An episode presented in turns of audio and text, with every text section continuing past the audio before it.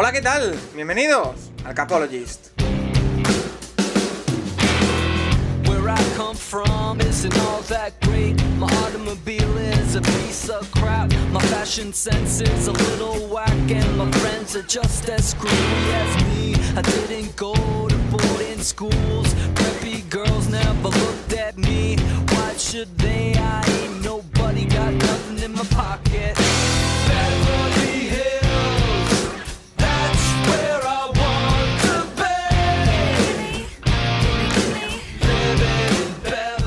Tal? Bienvenidos al Capologist, tu podcast sobre NFL más interactivo después de una semana 1 extenuante, agotadora, alucinante, flipante, increíble, o lo que es lo mismo, una semana de NFL. Porque hemos vivido 16 partidos, todavía 15 porque falta por disputarse a la hora de grabación de este podcast ese Monday Night entre Seattle Seahawks y Denver Broncos que nos han dejado, pues como siempre suele hacerlo la NFL, patidifusos. Ha pasado absolutamente de todo. Partidos que han acabado en empate, partidos que casi acaban en empate porque eh, los kickers no daban pie con bola, eh, quarterbacks que lanzan 5 turnovers y acaban casi ganando el partido, eh, equipos que ganan a última, de todo, de todo. En la NFL en una semana 1 que siempre nos deja emociones fuertes, pero que en esta ocasión yo creo que ha sido incluso un poquito más de lo habitual. Por eso repasaremos todo lo que ha ocurrido en ese estreno, en ese eh, domingo de kickoff en la NFL que nos dejó, como decimos, eh, una auténtica locura de turnos a las 7, a las 10 y 25, el, Sunday Night, todo. Fue una auténtica locura. Lo repasaremos como siempre y también responderemos a todas las preguntas que nos habéis hecho en arroba elcapologist que Siempre que comienza la temporada suele ocurrir, pero más de 50 preguntas tenemos esta semana, así que lo vamos a repasar todo de forma muy muy completa. También tendremos el piquem, también tendremos eh, el repaso al premio Matt Patricia, al entrenador que peor ha gestionado su partido, que ya me decía Nacho Cervera que ha habido pelea por el premio esta semana. Todo, todo lo vamos a repasar y además, en el tema de la semana, es evidentemente lunes después de la primera semana de NFL. Evidentemente toca hablar de sobrereacción. ¿Cuál es tu sobrereacción después de la semana 1? Es lo que vamos a lanzar en el tema de la semana, también las nuestras, así que no os separéis mucho porque lo vamos a pasar muy bien después de una primera semana que, como decimos, no ha decepcionado. Rafa Cervera, arroba Rafa Cervera 22 en Twitter. ¿Qué tal la primera semana de NFL? Pues apasionante, Paco, como siempre, ¿no? Siempre la primera semana pues la estamos esperando incondicionalmente y desde luego que no ha defraudado ni mucho menos. Yo destacaría, no sé si os vas a preguntar lo mejor y lo peor, si ya Sí. me adelanto o me espero. Eh, espera que presento a todo el mundo y entonces ya nos, nos Bueno, pues- metemos pues me eh, espero, en pero una gran semana sin lugar a dudas desde ese jueves por la noche con la gran y dominante victoria de los Bills sobre los Sí, Rams. que por cierto, por cierto, siempre lo hacemos, pero no podemos dejar de hacerlo. eh, 490 personas ¿eh? en el Pick'em se apuntaron desde la semana pasada. El que se quiera apuntar está a tiempo porque eh, no hay límite, pero casi 500 personas ¿eh? están jugando en el Pick'em. Yo estoy, lo he visto y lo haremos eh, la el de la semana que viene luego. Estoy el 130 y tantos, ni tan mal. Eh, Nacho Cervera, arroba Nacho Cervera 6 en Twitter, ¿qué tal? Muy bien, la verdad es que ha sido una, una gran semana, tanto el sábado en college, que ya lo hablaremos en otro programa, como, como la jornada de, de NFL fue, fue fantástica. La jornada de las 7 fue, fue alucinante, la- a pesar del empate en el partido divisional, pero la verdad es que eh, la NFL ha empezado como, bueno, como suele hacer la NFL, con grandes partidazos. Sí, eh, y los vamos a repasar todos, como decimos. Eh, Santiago Tomás y arroba el box de Tomás en Twitter. ¿Qué tal? Muy buenas. Muy buenas, pues bien, la verdad, ha sido una semana intensa, primera semana, por lo tanto muchos equipos han cometido errores impropios de lo que esperamos de ellos y semana que nos ha dejado bastantes upsets, lo cual siempre es positivo para la competición. Eh, en un podcast que, como siempre recordamos, antes de ir con los resultados, con el análisis, con todo lo que vamos a hacer a lo largo del próximo podcast, que ya sabéis, está patrocinado por Stripes.es, tu agencia que te lleva a ver eh, todo el deporte norteamericano a Estados Unidos. También tienen otros viajes a eventos eh, de NFL en Europa, bueno, pero Lo principal, ya lo sabéis, es que si vais de parte del Capologist, 50 euros de descuento en todos los eh, viajes a Estados Unidos, así que meteros ya en stripes.es y ahí veis toda la oferta que tienen disponible y ya sabéis, patrocinan este podcast, así que se lo agradecemos. Semana 1. Vamos a repasar antes de nada los resultados. Vamos a hacer un pequeño eh, repaso por todo lo que hemos vivido en este fin de semana, que ha sido mucho y muy intenso. Y después ya eh, os pregunto qué es lo mejor, lo peor, lo que más os ha gustado, lo que más os ha sorprendido. Algún temita también contractual, porque, eh, por ejemplo, Lamar Jackson ya se ha anunciado que no va a renovar, al menos durante esta temporada con los Ravens, y a ver cómo queda eso. Pero antes, lo que pasó en el campo el pasado fin de semana, porque en el partido del jueves, los Bills aplastaron a los Rams, 31-10 fue el resultado de ese Thursday Night, con unos Bills que, como decimos, meten miedo y confirman las expectativas que hay puestas en ellos. Y después, la jornada del domingo. Los Eagles ganaron a los Lions 38-35. Los Bears sorprendieron y ganaron a San Francisco 19-10. Los Steelers y los Bengals en un partido hablaremos dramático a más no poder, ganaron a los Bengals 23-20. Los Dolphins que ganaron con suficiencia a los Patriots 27. Una patada al final le dio la victoria a los Cleveland Browns ante Carolina Panthers 26-24. Después, el partido del empate. Texans contra Indianapolis Colts 20-20. Los Saints que ganaron al final con drama también. A los Falcons 27-26. Los Ravens tranquilos el viaje para conseguir la victoria ante los Jets 24-9. Los Washington Commanders que arrancan esta nueva etapa con victoria ante los Jaguars 28-22. Los Vikings que como ya decíamos aquí la semana pasada podían ganar a los Packers 23-7. Ganaron los de Minnesota. Los Giants, ojito con los Giants 21-20. Ganaron a los Tennessee Titans. Los Chargers en uno de los duelos de la semana ganaron 24-19 a los Raiders. Los Chips Vaya demostración de Mahomes, Reed, eh, Kelsey compañía. 44-21 Arizona Cardinals. Y en el Sunday Night, Buccaneers ganaron 19-3 a los Cowboys. Cuidadito, porque eh, se puede haber acabado la temporada de Dallas. Lo hablaremos también con esa lesión de Dak Prescott. Queda pendiente, como decimos, que lo analizaremos mañana con Juan Jiménez en The QB y si Rafa se quiere venir, ya dijimos la semana pasada que está total y absolutamente invitado. Seahawks, Broncos, 2.15 de la madrugada del lunes al martes. Ahora sí, Rafa Cervera, para ti lo mejor y lo peor de la primera semana de NFL. Sé que es difícil elegir, porque yo veo los partidos y se me ocurre a lo mejor una cosa buena y una mala de cada uno de ellos, pero lo mejor y lo peor para ti. Yo creo que lo mejor la, la igualdad, sin lugar a dudas, que la NFL nunca se puede, puede pasar cualquier cosa en un partido, en un, en un domingo cualquiera, y yo creo que eso vuelve a ser lo mejor, sin lugar a dudas, de la, de la NFL. ¿Y lo peor? Lo peor, mira, voy a decir algo muy raro, pero yo creo que hay, hay equipos que sus cuerpos de, de, receptores, me refiero con, con, concreto a Green Bay y a New England, eh, están muy por debajo de, otros que no tienen ni receptor uno y así es muy difícil competir. ¿eh? Así es muy difícil competir. Si cambias el grupo de receptores en esos dos partidos a los que me he referido, quizá el resultado hubiera sido muy diferente. Entonces, no digo, obviamente hay gente que influye, que, que perdón, que invierte más dinero en receptores que en otras posiciones, pero es que hay equipos es que no les encuentras un receptor uno en estos momentos y así les acaba yendo.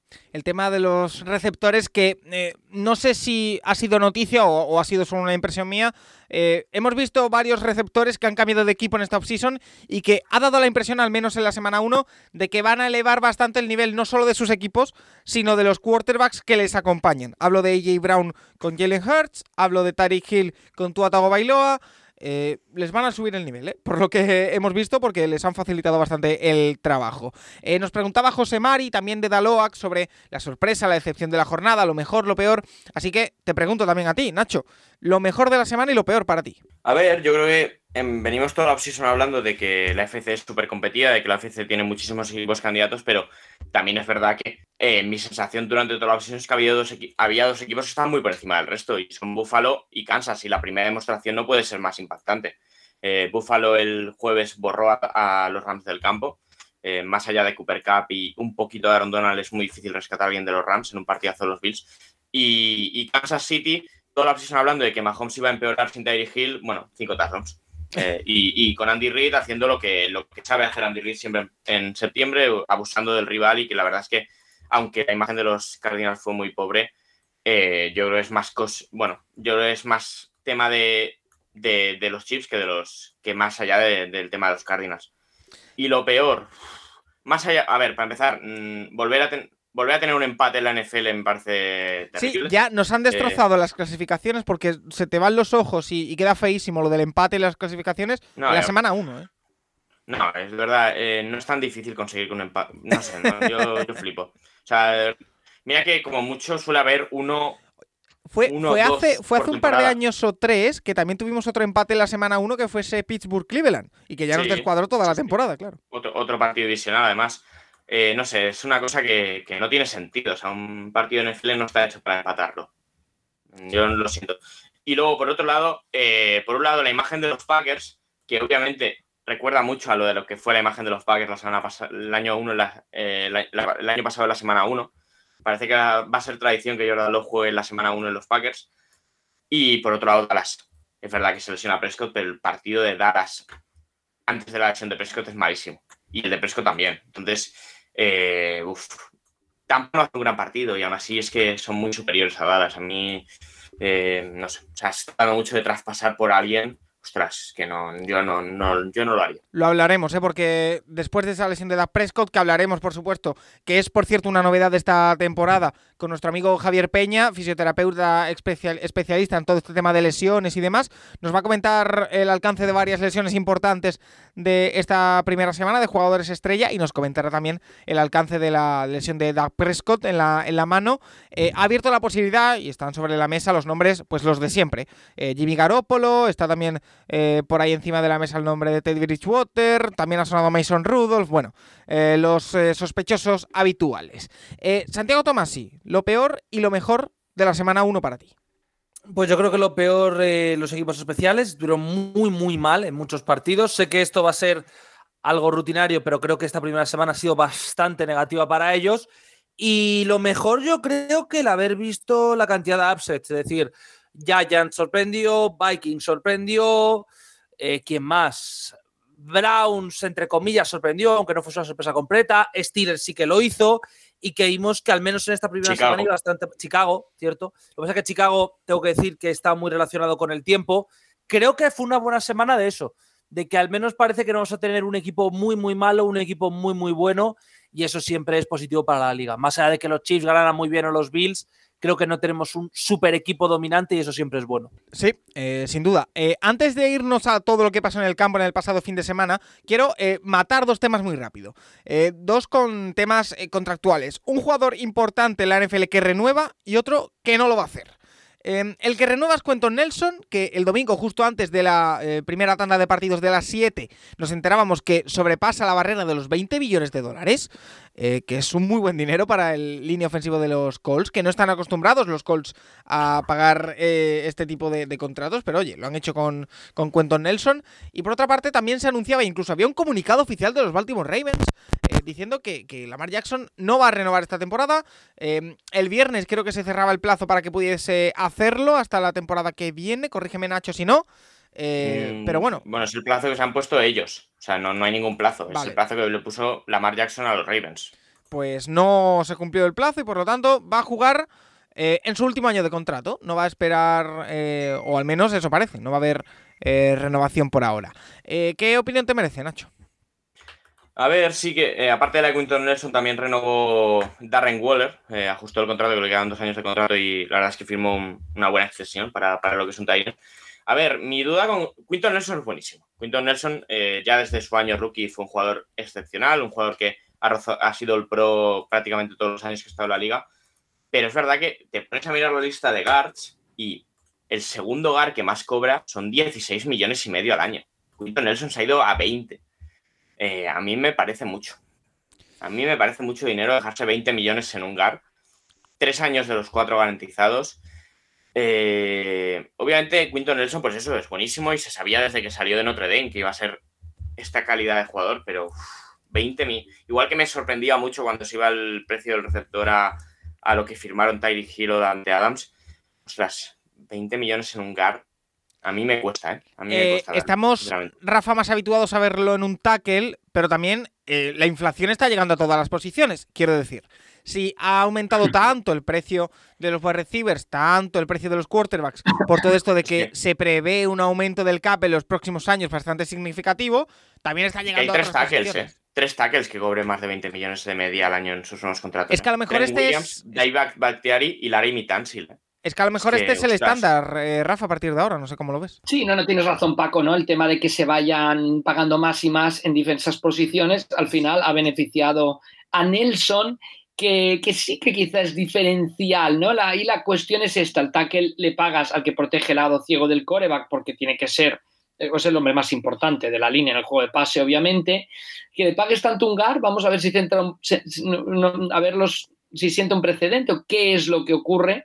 Pero bueno, estoy de acuerdo contigo, Paco, se va pagando tanto, eh, no, no, diríamos sobrepagando, ¿no? Está jugándose ya con ese tope salarial, el aumento del tope salarial, etcétera, y está todo bastante desmadrado en favor de los jugadores. Eh, Tomás, y el asunto Lamar Jackson, no sé qué te dice, se rumorea que eh, rechazó una oferta de en torno a 130, 140, creo que eran los datos, millones garantizados.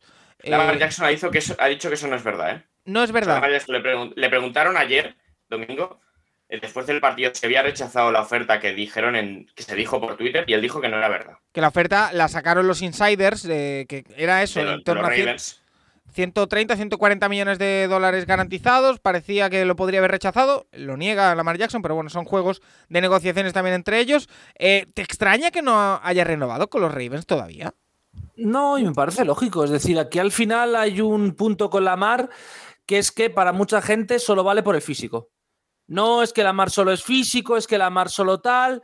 Vale, pues si, si lo consideran así los equipos, lo que Lamar Jackson va a decir es, vale, pues a mí me pagáis todo garantizado y por delante. Porque si de verdad creéis que lo único que voy a hacer es ser físicamente un buen jugador, en el momento en el cual tenga alguna lesión grave me vais a dar la patada. Quiero más garantizado que el resto del planeta. Y yo por ahí estoy totalmente de acuerdo con Lamar. Si, si le vas a tratar como si fuese un running back, aunque no le vayas a cobrar como tal, él te va a exigir un contrato, entre comillas, de running back, de a mí me garantizas todo y ya luego gestionas tú lo que quieras.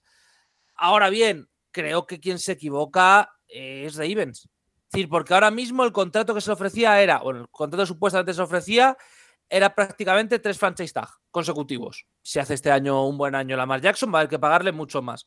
Ya a mí el argumento de es que Lamar no es buen cubi o es que Lamar no sabe pasar o depende de su físico, sí, pero él es más que simplemente un tío que dependa de su físico y que solo sea físico. Entonces, creo que Ravens está cometiendo un error por intentar mantener esto durante mucho tiempo, confiando en que Lamar o te dé un anillo o le salga mal el año y le puedas conseguir por menos dinero, porque te puedes colocar en una situación de impasse bastante compleja en un equipo que debería competir ya por el título. Unos eh, Ravens, Rafa, que ayer fueron bastante sobrados ante los Jets, no lo negaremos, que incluso vimos a Lamar Jackson dar un pase sin mirar alucinante para Duvernay, para uno de los eh, touchdowns de la victoria ante los Jets. Y nos pregunta Danny Sam que si su negativa a renovar o la no renovación con los Ravens puede ser incluso el acicate que le faltaba para dar un paso adelante. La narrativa la narrativa con Lamar Jackson, y justo escuchaba a Tomás y escuchaba a Nacho, me da la impresión de que está dando la vuelta con Lamar Jackson. Es decir, durante sus primeros años, y, por ejemplo Juan sigue en esa opinión porque, em,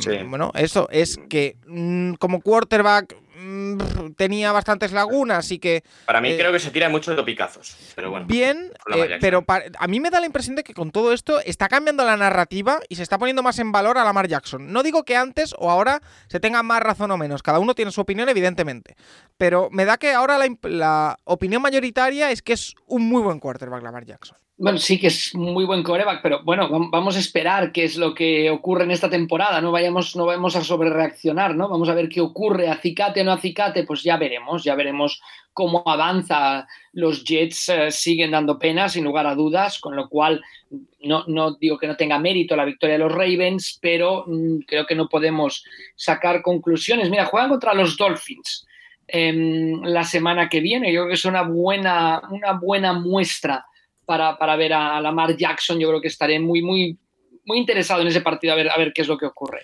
Em, y antes de irnos con.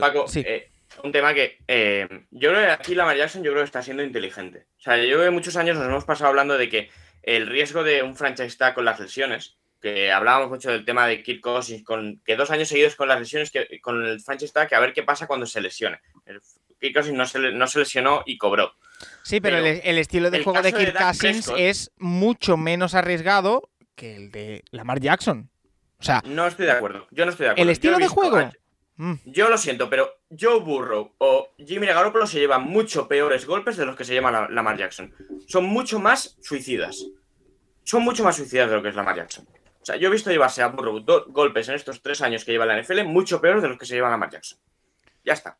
Eh, luego, obviamente, pues Lamar Jackson depende, depende mucho más de sus piernas, pero el caso de Prescott, que se lleva el French Stack, se parte el pie en, en octubre y aún así es el quarterback mejor pagado de, en ese momento de la NFL, le demuestra a Lamar Jackson que tiene que hacer esto, que haga la temporada que haga, en, en marzo alguien le va a poner un pastizal.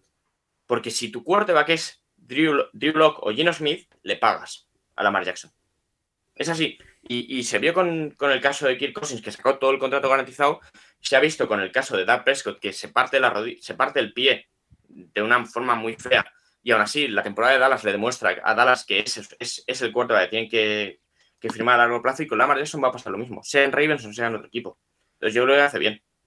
Bueno, eh, yo en su lugar hubiera cogido, si de verdad existía esa oferta de los Ravens, que lo ha negado, repetemos, si de verdad existía, yo lo hubiese cogido. Pero bueno, em, más cositas antes de irnos a las preguntas de los oyentes, como siempre hay que volver a recuperar una tradición de este nuestro podcast, que es el premio Matt Patricia, eh, que no es el premio al coordinador ofensivo que menos jugadas haya cantado en un partido, no, no es el caso. Es el premio al entrenador que peor ha gestionado su equipo esta temporada. Em, y lo voy a relacionar con un par de preguntas que nos han hecho sobre entrenadores, pero antes quiero escucharos porque, Nacho, tú me decías antes de empezar a grabar que había varios candidatos al puesto. Yo solo voy a aportar que para mí. Incluido Matt Patricia. Sí, incluido también. bueno. Eh, yo solo... No, pero. ¿Sabes cuál es el cotilleo? El cotilleo en la prensa de, Boston, no sé si sea cierto o no, pero decían que George había cantado, había sido el, coordinador ofensivo, es el play caller todo el primer cuarto y Patricia el segundo. Y el segundo fue nefasto. Entonces, bueno, nada. Entre eh, paréntesis, entre paréntesis. Yo lo que iba a aportar, reitero, es que em, el nombre que a mí me viene a la mente para este premio esta semana es Arthur Smith. Y hay un dato que es, es eh, los Falcons han tenido ventaja de más de 15 puntos en las dos últimas temporadas, creo que ha sido en tres ocasiones, el, y los han desperdiciado. O sea, el, dato creo que. A ver, lo estoy, estoy tirando de cabeza, es muy mal por mi parte, pero creo que el dato era que habían tenido en estos últimos dos años tres veces ventaja de 15 puntos y habían acabado perdiendo el partido. Me parece muy fuerte. Después, la forma de perder el partido es más o menos injusta. Pero Arthur Smith es mi nombre para el premio esta semana. No sé tú qué opinas, Nacho. Es que recuerdo el año pasado comentarios de que si el premio se tenía que llamar el premio de Atlanta Falcons, y es que otro año es lo mismo. Pero es verdad que ha habido ganas de perder partidos esta semana. Houston ganaba 23, acabando el tercer cuarto. O sea, a falta de 10 minutos, Houston ganaba 23 el partido y consiguen no ganarlo, ¿eh? Consiguen irse a la prueba y empatar el partido. Ahí, la verdad es que el trabajo de Lobby Smith durante tres cuartos y bueno, de todo el staff de, los Texans es bastante bueno. Una de las sorpresas de la jornada y, lo consiguieron estropear, la verdad. Luego, bueno, Filadelfia es un golpe de atención. O sea, fueron muy superiores a Detroit y que estuvieron a, a, pulgadas de, verse con un drive final de Detroit. Pero bueno, yo es, no, es, no es uno de los equipos de esta semana y para mí, eh, Stefanski estuvo a punto de liarla. O sea, mira que Cleveland jugó mucho mejor que Carolina. O sea, mucho de revenge game. La primera parte de Carolina es horrible. Yo solo aportaré, yo solo aportaré que eh, rating perfecto en el último cuarto de Baker Mayfield. Sí, bueno, y de la secundaria de Cleveland. Eh, no sé, pero de verdad, o sea, iban ganando 27 al descanso y en el tercer cuarto también. Eh, a eso, a falta de 12 minutos. Es que no. Yo la verdad es que el. Y ya es algo repetitivo con Stefanski. El año pasado también hablábamos de partidos de Stefanski perdidos por Stefanski. O, casi perdidos por Stefanski. Entonces, bueno, esta semana se lo, salva el rookie, pero, pero bueno, toque de atención porque para mí Cleveland es bastante mejor plantilla que, Carolina. Entonces, ¿tu nombre es? Y el nombre es Arthur Smith. O sea, un equipo. Otra, es lo mismo de siempre con Arthur Smith. O sea, ganaban 26-10 eh, a falta de 12 minutos. Claro, es que em, yo no, recuerdo si lo comentaba. No, lo comenté en el grupo de WhatsApp. Eh, creo que tenemos. No, no, no, está en antena ni grabado. Em, puede estar en la silla caliente, Arthur Smith. Y tú decías, Tomás, y tú estabas un poco en desacuerdo, o el que no estaba, no recuerdo quién era el que estaba de acuerdo y el que no, entre Nacho y tú, eh, que el, el rendimiento había sido bueno, pero la imagen que da es de equipo poco competitivo. Eh, no sé qué opinas tú, Tomás. Y, si tu nombre es Arthur Smith, no lo sé. No, no, no lo es, porque es que yo creo que no tienen un roster tan competitivo. Es decir, sí, hay una decisión para mí que es el pan final, que es para matar a Arthur Smith, porque se podía haber jugado la carrera y posiblemente hubiera funcionado. Pero para mí es que el roster de Atlanta la semana pasada volvió a competir por encima de sus posibilidades como el año pasado. Es decir, para mí Atlanta era un equipo mucho peor que el 7-9 que tenía y para mí esta Atlanta es un equipo que es... No, Sabéis que no creo mucho en Saints, pero que no es para ganar a Saints de 14 puntos fácil antes del último cuarto. Entonces, ahí me da la sensación de que el equipo sí que luego es capaz de perder eh, ventajas que no debería perder, pero que no es tan desastre staff. Y para mí mi nombre se va a ir a alguien que yo creo que nadie más va a decir, pero que es que fue dominado por un entrenador rookie. Y es que Matt LaFleur no estuvo ni cerca de competir el partido. Y es cierto que hay un drop de Dubs, si la memoria no me falla, de Watson, No, perdón, de de Christian Watson. Watson, en, en su primera recepción en la Pero NFL. teníamos en varias fantasies, o sea que nos dolió mucho. pero el partido es un partido donde Donatel, y Donatel estaba en Packers, plantea una defensa y Green Bay no es capaz de, de aprovecharse o de golpearla. Entonces, a mí eh, me dio muy malas sensaciones, más allá de que la Fleur es muy buen entrenador y que va a ir a mejor, pero me dio muy malas sensaciones. esta Ya, primera pero semana. a mí es que con, ese partido, con ese partido me da de la 16 sensación. puntos en casa, ir ganando de 16 puntos en casa a falta de 12 minutos contra un equipo que no ha hecho nada en todo Lo el tienes que cerrar. Y a mí lo de, a mí lo de Packers me que da la sensación de que es más tema de jugadores que de táctica. Pero bueno, eh, en, esta última semana. Sí. ¿Y ¿Qué tal, ¿Qué tal el entrenador de los Bengals? El amigo Zach Taylor. Eh, hay un error Bueno. clave. Mira, hay hay un error- una pregunta. Mira, mi, mi- mi- mi argumento para defender. hombre, obviamente, a Arthur Smith no le gana a nadie. No le gana a nadie. Simplemente para sacar conversación. Pero hay una pregunta de un oyente que explica por qué Zach Taylor debería de haber estado en la. de- de- de- debería estar Pero- al menos en la terna. Porque si pide un challenge, hubiera tirado problemas, ¿eh? Gana el Eh, no sé dónde Bueno, está la, el no- no, partido. sé dónde está la pregunta, Bueno, pero nos preguntan por una. extra point, sí. Claro. pero- Que no Bueno, no, pero Pero, yo no sé cuánta culpa tiene Zach Taylor de que Burrow lance cuatro intercepciones y que la línea es, bueno, la línea es un paquete, a lo mejor sí que tiene algo de culpa. Pero, pero, y que luego McPherson falle, falle todo lo que no falló el año pasado. A ver, No sé eso eso lo, lo hablaremos ahora con los, con los kickers. Pero entonces nos quedamos con Arthur Smith. ¿Estamos? Sí, definitivamente. Entonces, eh, lo voy a eh, hilar, como decía, con dos preguntas. La primera, que es eh, sobre sillas calientes. Semana 1, ¿eh? y nos pregunta Bruno que viendo la jornada del, Lopetegui, Paco. viendo la jornada del domingo, eh, McCarthy y Kingsbury para él no llegan a final de temporada. ¿Cuáles pronosticáis vosotros que será el primero en ser despedido en toda la NFL? Nos dice eh, Bruno. Eh, yo reitero, mi nombre, no sé si, yo creo que la temporada la terminará, pero que está en la silla caliente es Arthur Smith. Y yo lo dije hace Ma- un par de semanas. no llega a acción de gracias. Matt Rule, Matt Rule. Matt Rule no llega a acción de gracias. Y yo lo dije hace un par de semanas, y es un tema que os quiero sacar aquí, pero que eh, no sé si nos preguntan por ahí más adelante. Es que la gente nos tiene que entender, o me tiene que entender, por favor, que ahora mismo te- tenemos 50 preguntas. Intento hacer el programa más coherente posible, pero si hay algunas incoherencias de que hablamos dos veces de temas parecidos, que me lo perdonen. Eh, pero el nombre que hay que sacar a la palestra, y que he leído ya alguna cosita por ahí, eh, que quizá estamos sacándolo un poquito de contexto, pero que a lo mejor hay algo de realidad. Es que, eh, lo dije hace un par de semanas, si la temporada no sale bien, Shanahan está en la silla caliente. Para A mí. ver, Paco, de verdad, cállate. Oye, Paco, de verdad. no, Finalistas de No, no, conferencia. Paco, Entiendo el partido- tema de temporada el regular, pero a mí. Chicago no vale para sacar ninguna conclusión. No, no, no, no, no, no, jugador no digo- Ni nadie que participe en no ese digo, no digo que le vayan a echar, no digo que le vayan a echar, eh. Ninguna. No digo Yo que le van a echar, Nacho, no digo que le vayan a echar. Digo que como la temporada no salga bien, noto un cierto nerviosismo en San Francisco. Y lo noto Paco, por lo que leo y por lo que veo. Pero Ocho. es que entonces, Seis. Paco, es como si me dices que a Tua le van a traspasar por una primera. Bueno, por cualquier cosa, porque Miami va a intentar subir al 2 a coger Kubi. Por la historia de la franquicia, sí es posible. Es decir, que Miami de repente, si no entran en playoff y ganan la conferencia, se vuelvan locos, se carguen a Tua y necesiten un Kubi élite mundial porque va a ser el nuevo Dan Marino. Puede pasar. Pues puede pasar. visto la franquicia. Visto lo visto Ah, puede no- pasar, sí. no es lo lógico. Es lo mismo con Kyle Shanahan, un tío que, sí, mal récord en temporada regular, las lesiones, etcétera, etcétera, pero que en sus dos runs en playoff es llegar a una Super Bowl y llegar a una final de conferencia. Creo que sería muy raro el que alguien se plantease siquiera la insinuación de echarle, a no ser que sea un año de 0-17 que no va a pasar. No, no va. Que la gestión de los cubis puede ser debatible. Veo, vale, yo veo nerviosismo. Ahora mismo es el propietario de la Sí, franquicia pero prácticamente. yo veo, yo veo Pero, nerviosismo de verdad, no, entre los no, aficionados. En lo, que, en lo que pasó en Chicago, en el partido ese de waterpolo, no se puede sacar ninguna conclusión negativa de nadie, ni de Trey Lance, ni de nadie. Lo que se puede sacar son conclusiones positivas, de Chicago principalmente.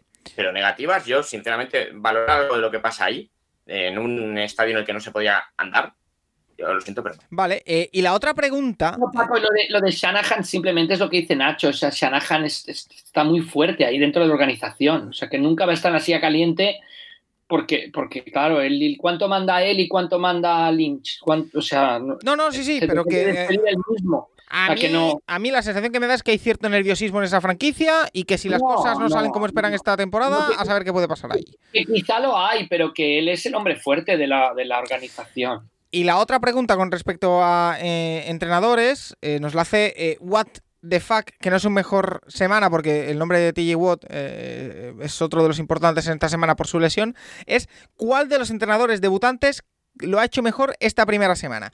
Y yo aquí quiero recalcar, subrayado en amarillo, con negrita, con todo, El del 1%. el nombre también, pero bueno, yo iba a destacar otro porque toma una decisión clave, que es Brian Double.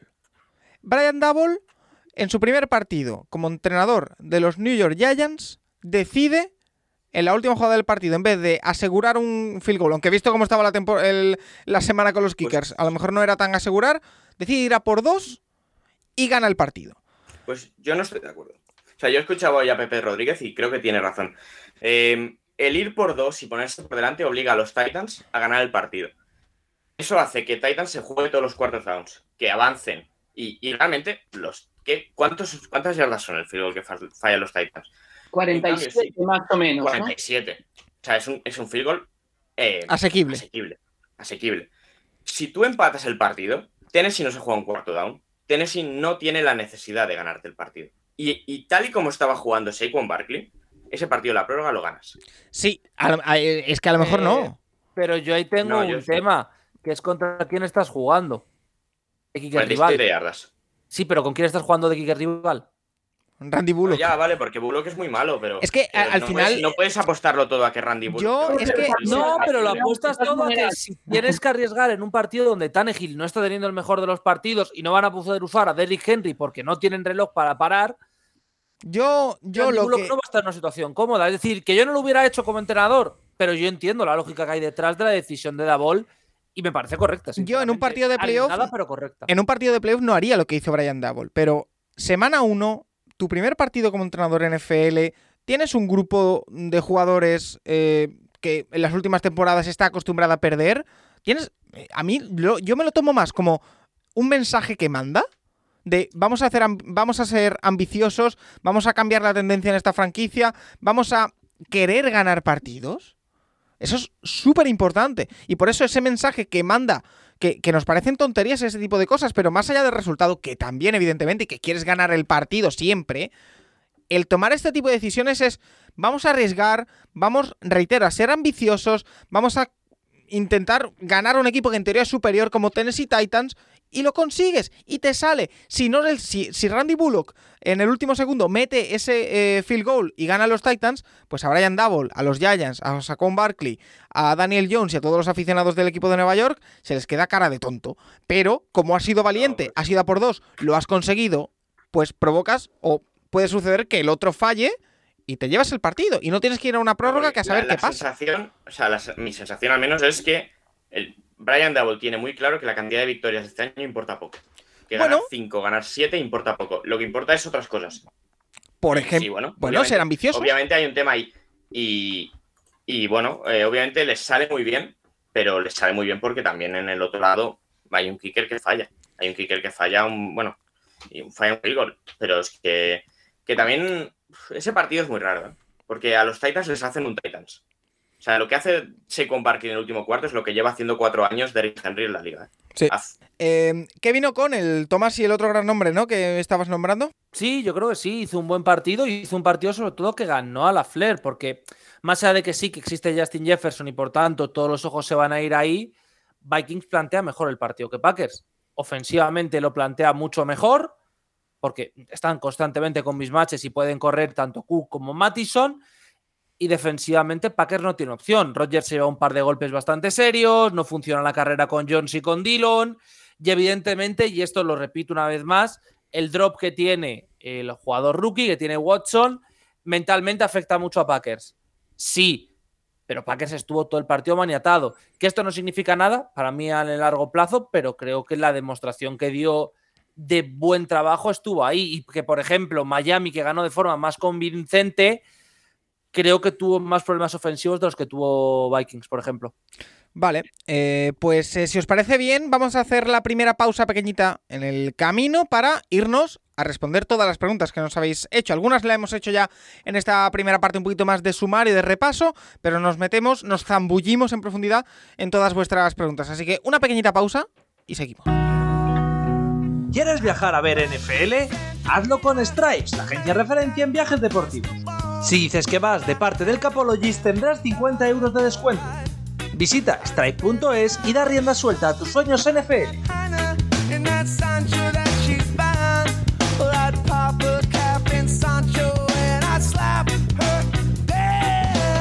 Vamos a ir esta semana 1 metiéndonos de lo más general a lo más particular, si os parece bien. Primero algunas preguntas más en general para que demos nuestra opinión sobre lo que ha sido la semana 1 y después entraremos en casos concretos de equipos por los que nos preguntan que iremos eh, contextualizando y aprovecharemos para ir recordando de nuevo cuál fue el resultado de sus eh, partidos. Eh, comenzando por un asunto que ha sido protagonista en esta primera semana y que a mí me da la impresión de que año tras año, siempre en las una de las primeras jornadas pasa algo así. No te sé explicar el por qué, pero los kickers no tuvieron su, domingo.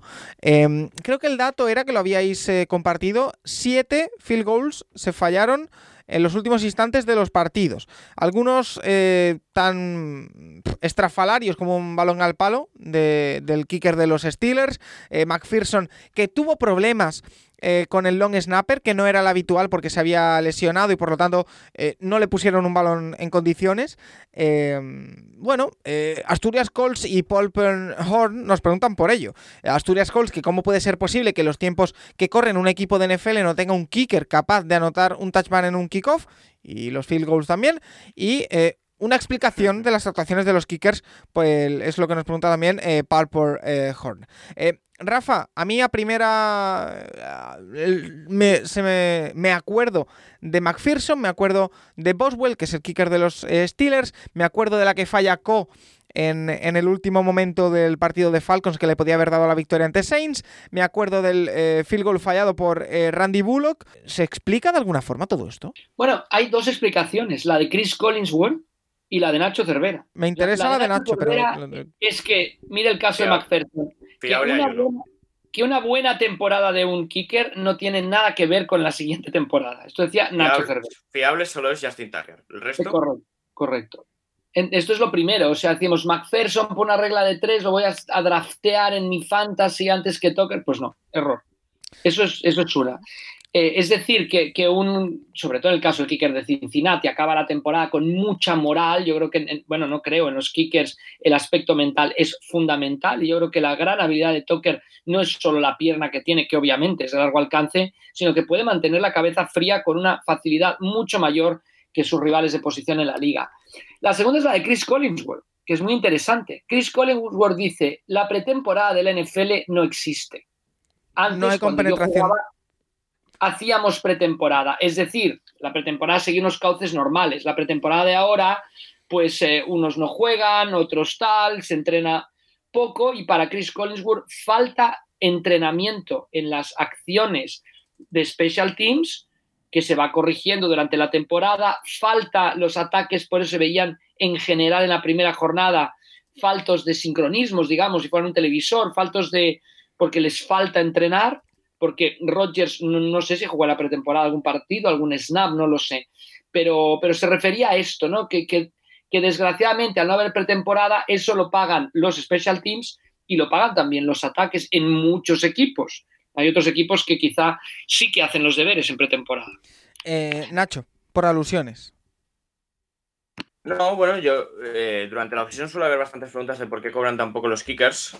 Mm, yo el motivo es bastante claro, fiable hay uno muy fiable hay uno. El resto es que el, grado de fiabilidad que tienen a lo largo de una temporada a la otra. O sea, Mark Giger creo que compartió hace un par de uno o dos años un gráfico que se veía que prácticamente no había correlación entre una temporada y otra un kicker. Muy pocos tenían una correlación de muy bueno, muy bueno, muy malo, muy malo. Entonces, eh, claro, darle muchos años a un kicker en esta situación es muy difícil, muy difícil.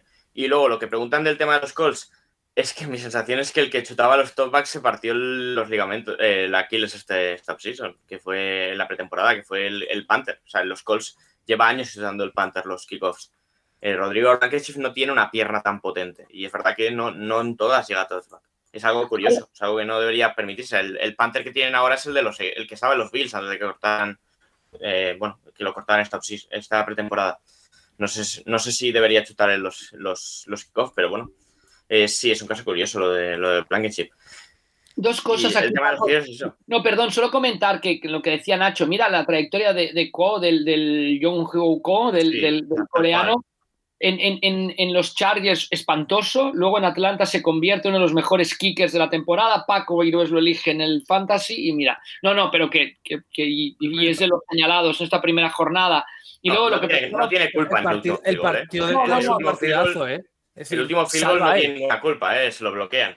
Y salva el Atlanta, porque el resto de los anota todos. Ya hay un par de. Creo que hay uno de 50 y no sé si el otro es de 50 y algo yardas. Es decir, el partido de Co es muy bueno, pero le bloquean uno de 61. Creo que el problema, y me meto aquí un poco en la conversación, pero eh, atrancando lo que ha dicho Rafa, es que yo creo que el drama que hay es de entrenamiento y de que no hay. Eh, es decir, que no se ha entrenado lo suficiente, porque hay fallos de que de repente gente de esa línea no está bien colocada y eso permite que lo bloqueen, de que el long snapper no está en comunicación con el holder, que son cosas que yo creo que son problemas de los equipos en, en off-season. Y creo que es más culpa de los equipos que de un tema de que haya más o menos pretemporada. Todos conocemos la importancia de los equipos especiales. A mí que te pasen cosas como los Bengals, lo puedo llegar a entender. Si te lesiona el long snapper, el long snapper que sale es otro, por mala suerte.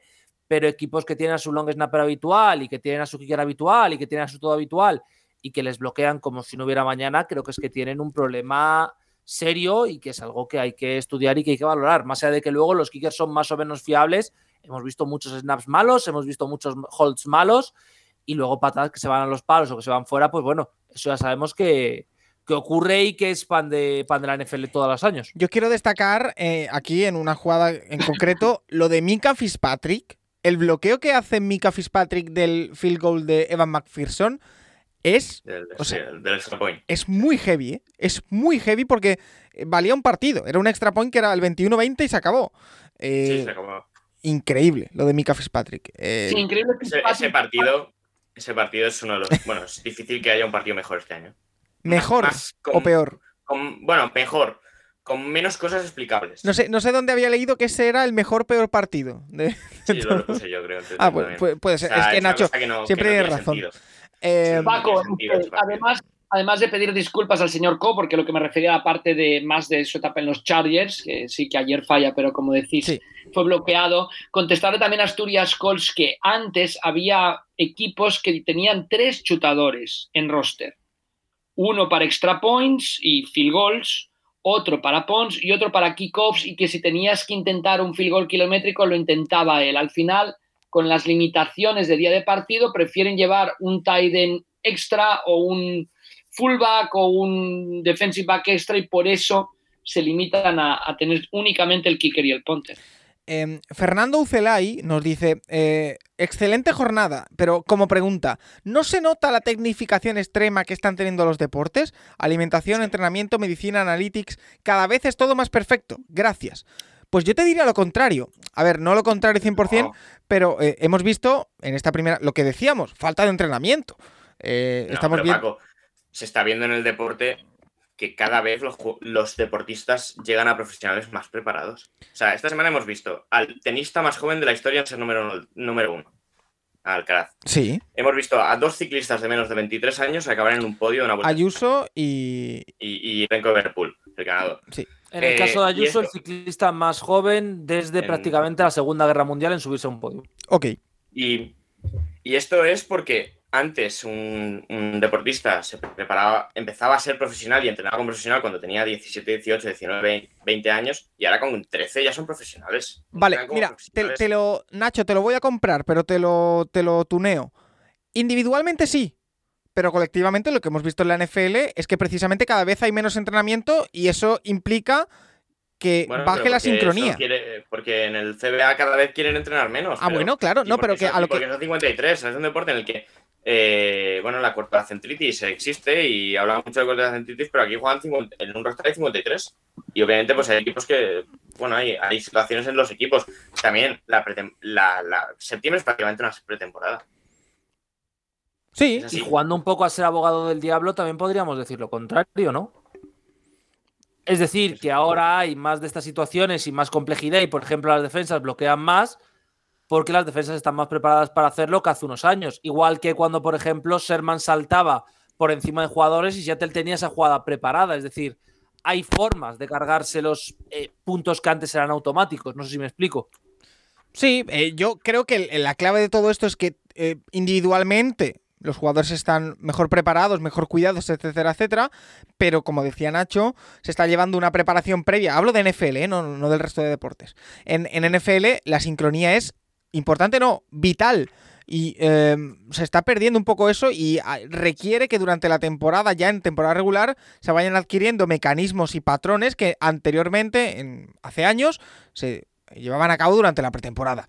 Ya está. Sí, pero, pero este año es curioso que normalmente las primeras dos o tres semanas son las semanas con más puntos. Hemos visto muchos ataques Y atascados, ¿eh? Sí. Y este año yo he visto muchas defensas ser mucho mejores que el ataque que había delante. Y esto no pasaba. O sea, el- lo que han hecho los Chiefs, no tan exagerado, pero otros años pasaba en 3, 4, 5, 6 equipos la semana 1. Este año, ostras, Buffalo, Baltimore, que habrá que ver el asterisco de Jets, pero Baltimore juega muy bien. Eh, no hay muchos más equipos eh, que arrasen al rival. Bueno, Tampa tampoco tuvo un partido tan sobrado. O sea, No, yo, ma- ma- más allá de eh, Buffalo, Kansas eh, sí, y y Baltimore, el resto de ataques no han estado tan fluidos como en otras primeras semanas. ¿eh? sí. Es, curioso, es curioso. posible. Cosa de.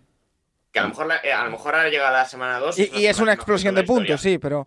eh, Mario Quiroga nos dice, ¿qué equipos genera más dudas si lo comparamos a sus expectativas del jueves pasado? ¿Los Cardinals, los Niners, los Cowboys o los Packers?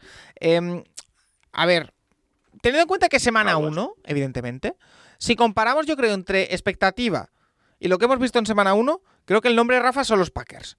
Creo, porque al Creo final... que son- creo que son los Cowboys. Pero con los Cowboys, yo, yo tenía... Pero, o sea, pero tengo- Paco, o sea, los Cowboys ahora no tienen ni coreback. O sea que los Packers, recordemos que el año pasado empezaron también muy mal. Empezaron peor todavía. perdieron primera 38-3, jornada. ¿no? El primer partido. 38-3 No, con pero- los Saints. O sea que, que, que no, no- yo, yo creo que sería sobre reaccionar. Decir que los Pero- Packers, que las expectativas han cambiado, perder en Minnesota entra dentro de las quinielas. O sea, no, no es tampoco, es un sitio muy complicado. Rival de Pero de división. los cuatro equipos que propone, al final, yo de los Cardinals no me esperaba nada. Sinceramente, este año. No, Eh, y, de y los con- y 49ers, contra es lo que he Chiefs, dicho, ¿no? el, diluvio, el diluvio es lo que es. Sí, lo de, lo de- 49ers parece claro que esta primera semana es un asterisco. O sea, yo, yo cuando vi, o sea, nosotros tenemos un grupo de Seahawks en, Twitter, en WhatsApp, yo cuando vi que diluvía dije, bien, esto es bueno para Chicago. Esto, todo lo, todo lo extraño que pasa en ese partido es bueno para Chicago.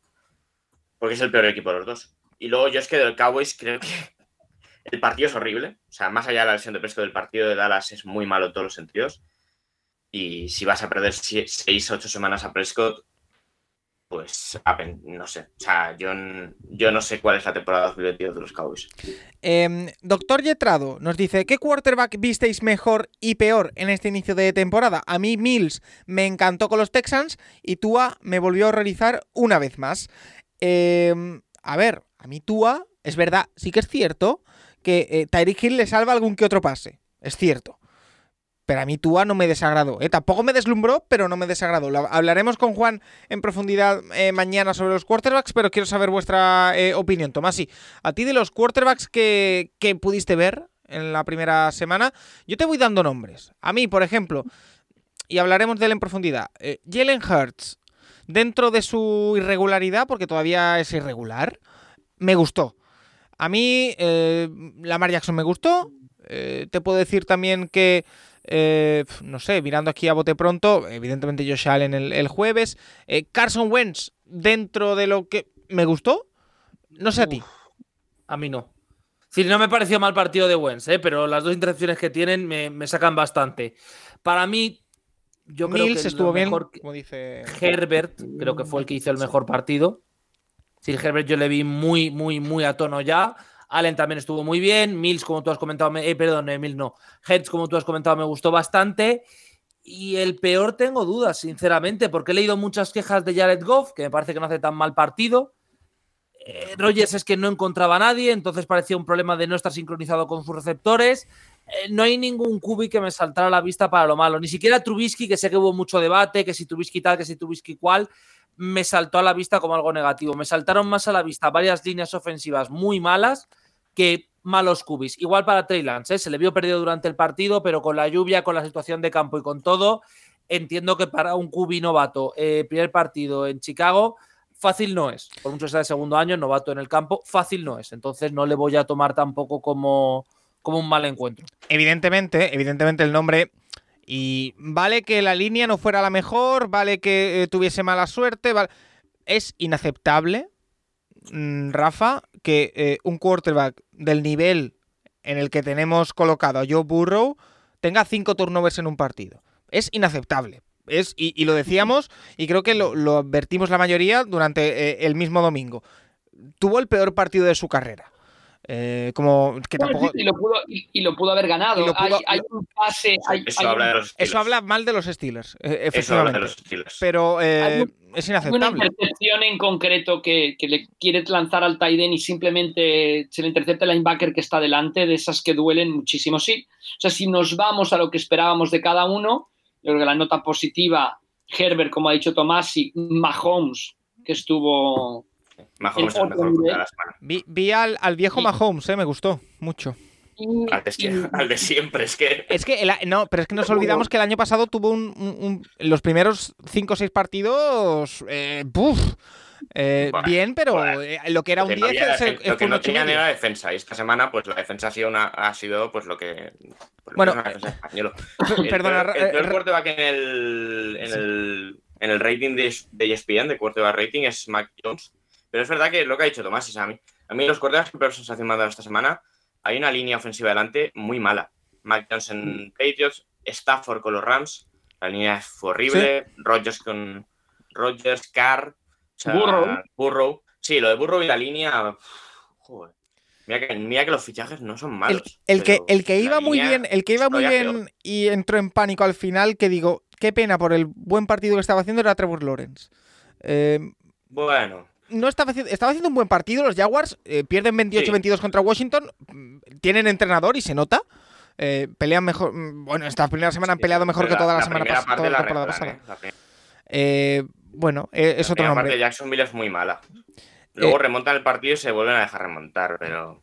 Sí. Eh, Rafa, eh, te he interrumpido. No, no, no, en absoluto. Simplemente digo que quizá en base a las expectativas, Burrow es el que estuvo por debajo de su nivel, pero estoy de acuerdo con lo que comenta Nacho de las líneas de ataque con el cuerpo de receptores. O sea, Tua con otro cuerpo de receptores, pues hubiera estado en la parte muy, muy baja del ranking. Y, y bueno, Tyreek Hill, una maravilla, ¿eh? increíble el- el, eh, la velocidad saliendo a las rutas. Balón, un balón que cuelga a Tua, que es intercepción en todos sitios, acaba haciendo una gran recepción Hill. Bueno, o sea, también creo lo, lo que comentaba al principio, el, el- el grupo con el que vayan, Carson Wells está muy bien acompañado en la posición de wide receiver y eso se nota sobre, sobre el terreno de Sí, juego. es que eh, precisamente con eso a mí me surgió una, una reflexión de, de- de lo que estábamos viendo la primera semana, que es qué difícil es ahora mismo determinar quién es el mejor wide receiver de la NFL, ¿eh? porque me salen a bote pronto, después de lo que hemos visto en esta semana 1, que creo que ha confirmado más o menos lo que teníamos en la cabeza. Tyreek Hill está ahí, AJ Brown está ahí, Justin Jefferson está ahí, Davante Adams está ahí, hizo buen partido también. Eh, se me olvida eh, un receptor que hizo muchísimas yardas y ahora no recuerdo. Cooper Cup, Cooper Cup, Davante, Davante Adams. eh, Davante Adams. he Eh, dicho, es, es muy difícil, ¿eh? Está el nivel muy alto. Stephon Dix. Stephon Diggs, que me hizo muchos puntos Es en la fantasy, por cierto. Justin Jefferson, no sé si lo hemos mencionado. Sí, entonces eh, está muy complicado y como decía No, yo al que inicio... de lo que quieras, Paco. Yo creo que, que- que cualquiera de estos es eh, McLaurin, que sigue siendo. Yo creo que, que depende de lo que tú quieras en un receptor o lo que el equipo necesite. O sea, cada uno de estos receptores que hemos mencionado te da una dimensión diferente al juego, pero desde luego hay una gran diferencia entre aquellos equipos que tienen claramente un receptor 1 y los que no lo tienen. Llamar Mira Chase, el caso, se me olvidaba. el caso de New England, Ah, sí, además, claro. el, ca- el caso de New England, que le- es de los, el- el- de los grupos, sus receptores, por, por el contrato de Agolor, es de los mejores pagados de toda la liga. Y luego tienen que. El, el estrella es el que no era ni el tercero de los Dolphins, ¿no? No, no. Es que ese es el tema. Luego eso sí funciona, pero quitas a Parker como el número uno y en la primera jugada del partido, un balón que tiene que bajar acaba en intercepción. Entonces, quiero decir que comparar el, el grupo de wide receivers de los Patriots con el grupo de wide receivers de los Dolphins, cuando en teoría el número uno, el que has traído número uno, posible número uno de los Patriots, no era ni el tres en los Dolphins. eh, y, y- y- y ojo, Green Bay, yo no, quizá estoy sobrereaccionando, pero al final el que juega con fuego se acaba quemando y el grupo de receptores de ahora ya sin Davante Adams, el grupo de receptores de los Packers, pues es muy, muy justo. Si Sí, e- es cierto que era el primer partido de Christian Watson, que además seguro, estoy 100% seguro. Bueno, una de que- cosa de, Christian Watson, perdón, dejo ya de interrumpir, que estoy muy pesado hoy. Habría que poner la, re- la retransmisión de Twitch cuando nuestros amigos de Route Running, cuando hablamos de Christian Watson, lo primero que dijeron es un gran receptor, pero tiene muchos drops. Sí, era el gran pero que tenía saliendo de. Eh, yo, y estoy seguro de que mentalmente le desconectó del partido ese primer drop porque era un touchdown. Es que era touchdown, Bueno, estaba ahí. Eh, Paco, es que le creo, que al que desconectó de desconectó no fue a él. Al Fueron desconectó Rodgers. fue a Rodgers. Sí. No le buscó una vez más en todo el partido hasta el, creo que, mitad del tercer cuarto. Lo usaron en una jugada de carrera, de doble carrera que acaba corriendo él. Le usan en un par de bloqueos, no le vuelve a buscar en un target Rodgers hasta final del tercer cuarto, en uno de los drives más sostenidos, además que tiene Packers. Sí, Christian no fue el Watson, problema de que Watson se salía del partido, sino que Rodgers no se fiaba de él. bueno, es eh, un tema que importa, ¿eh? La química quarterback receptor. O sea, lo vimos. ver, Es un caso muy diferente, pero que el, que el primer pase que le lanza a Gwen Sarcega sea un drop importa mucho de cara al futuro de la relación quarterback receptor. Sí, sobre sí, todo cuando es- así. eh, era lo una ocasión aquí, tan eh, clara, porque el, el- el balón de Rodgers a Watson está bien puesto, está a 5 yardas del touchdown touchdown. y se le escapa. Es un touchdown. Es un touchdown, claro. Y te cambia la dinámica del partido por completo. Pero, eh, bueno, también te digo que Aaron Rodgers es lo suficientemente experimentado y tiene la suficiente calidad como para eh, habérselo tomado de otra forma. Pero bueno, eh, Si en os fin. ponéis, el Hay- vídeo, si os ponéis el vídeo tras el pase que era de 75 yardas para touchdown, cara, la cara, la primera cara. jugada de ataque de los Packers en el partido, se gira Rodgers al banquillo mirando a mirar a la banda de los Packers y pone una cara como diciendo te lo dije. o sea que. Ale, también hay que decir que, bueno, eh, para eh, mis barcos particulares no estaba Ale Lazar, pero bueno, eso ya mis cosas. Eh, no, bueno, Ale, Ale Lazard va a ser de receptor 1 porque Rodgers no se fía del resto, así que. y yo lo tengo No, en, o sea, tu eh, y- barco Pero es que puede hacer tampoco 8 se millones de- o sea, Y yo lo tengo en todas mis fantasies, al Elazar. Em, más cositas. Eh, vamos a hablar, porque vivimos una jornada número uno apasionante, increíble. Pero hay que hablar también de noticias negativas, porque eh, como toda semana uno en la NFL, hay lesiones, hay bastantes lesiones. eh, y vamos a hablar en particular con nuestro amigo eh, Javier Peña, especialista en el, en el asunto, muy cortitamente. Vamos a preguntar por la lesión de TJ Watt, que parece que tiene lesionado el pectoral y que podría perderse la temporada. Eh, y también la lesión de Dak Prescott, que se va a perder entre 6 y 8 semanas por una lesión en la mano. Pero Nacho, no sé si eh, tienes a mano, me puedes comentar un poco, porque ha habido más lesiones. También Kyle Fuller en los Ravens, el cornerback, se perderá la temporada. Eh, Barnett he visto también que se ha lesionado de gravedad. Eh, hay varios jugadores que han caído en esta primera semana. Bueno, Najee lo de Harris. Siempre, ¿no? Lo de siempre, lo de siempre. Lesiones en la primera semana. Los Ravens con sus clásicas ya lesiones. Eh, Jawan James, uno de los tackles titulares del equipo, pues eh, rotura, creo que es Aquiles para toda la temporada. Eh, bueno, Kyle Fuller es un jugador ya veterano, pero bueno, era un jugador titular de la secundaria, así que también otro jugador fuera, ya van dos de los Ravens. Eh, y Laia Mitchell, por ejemplo, el running back que el año pasado fue uno de los mejores rookies en ese sentido, pues eh, sale del partido lesionado y, la verdad es que el juego de carrera de los 49 no volvió a ser el mismo el partido. Eh, unas cuantas semanas fuera. Chris Godwin forzó por jugar y se volvió a lesionar. No debía.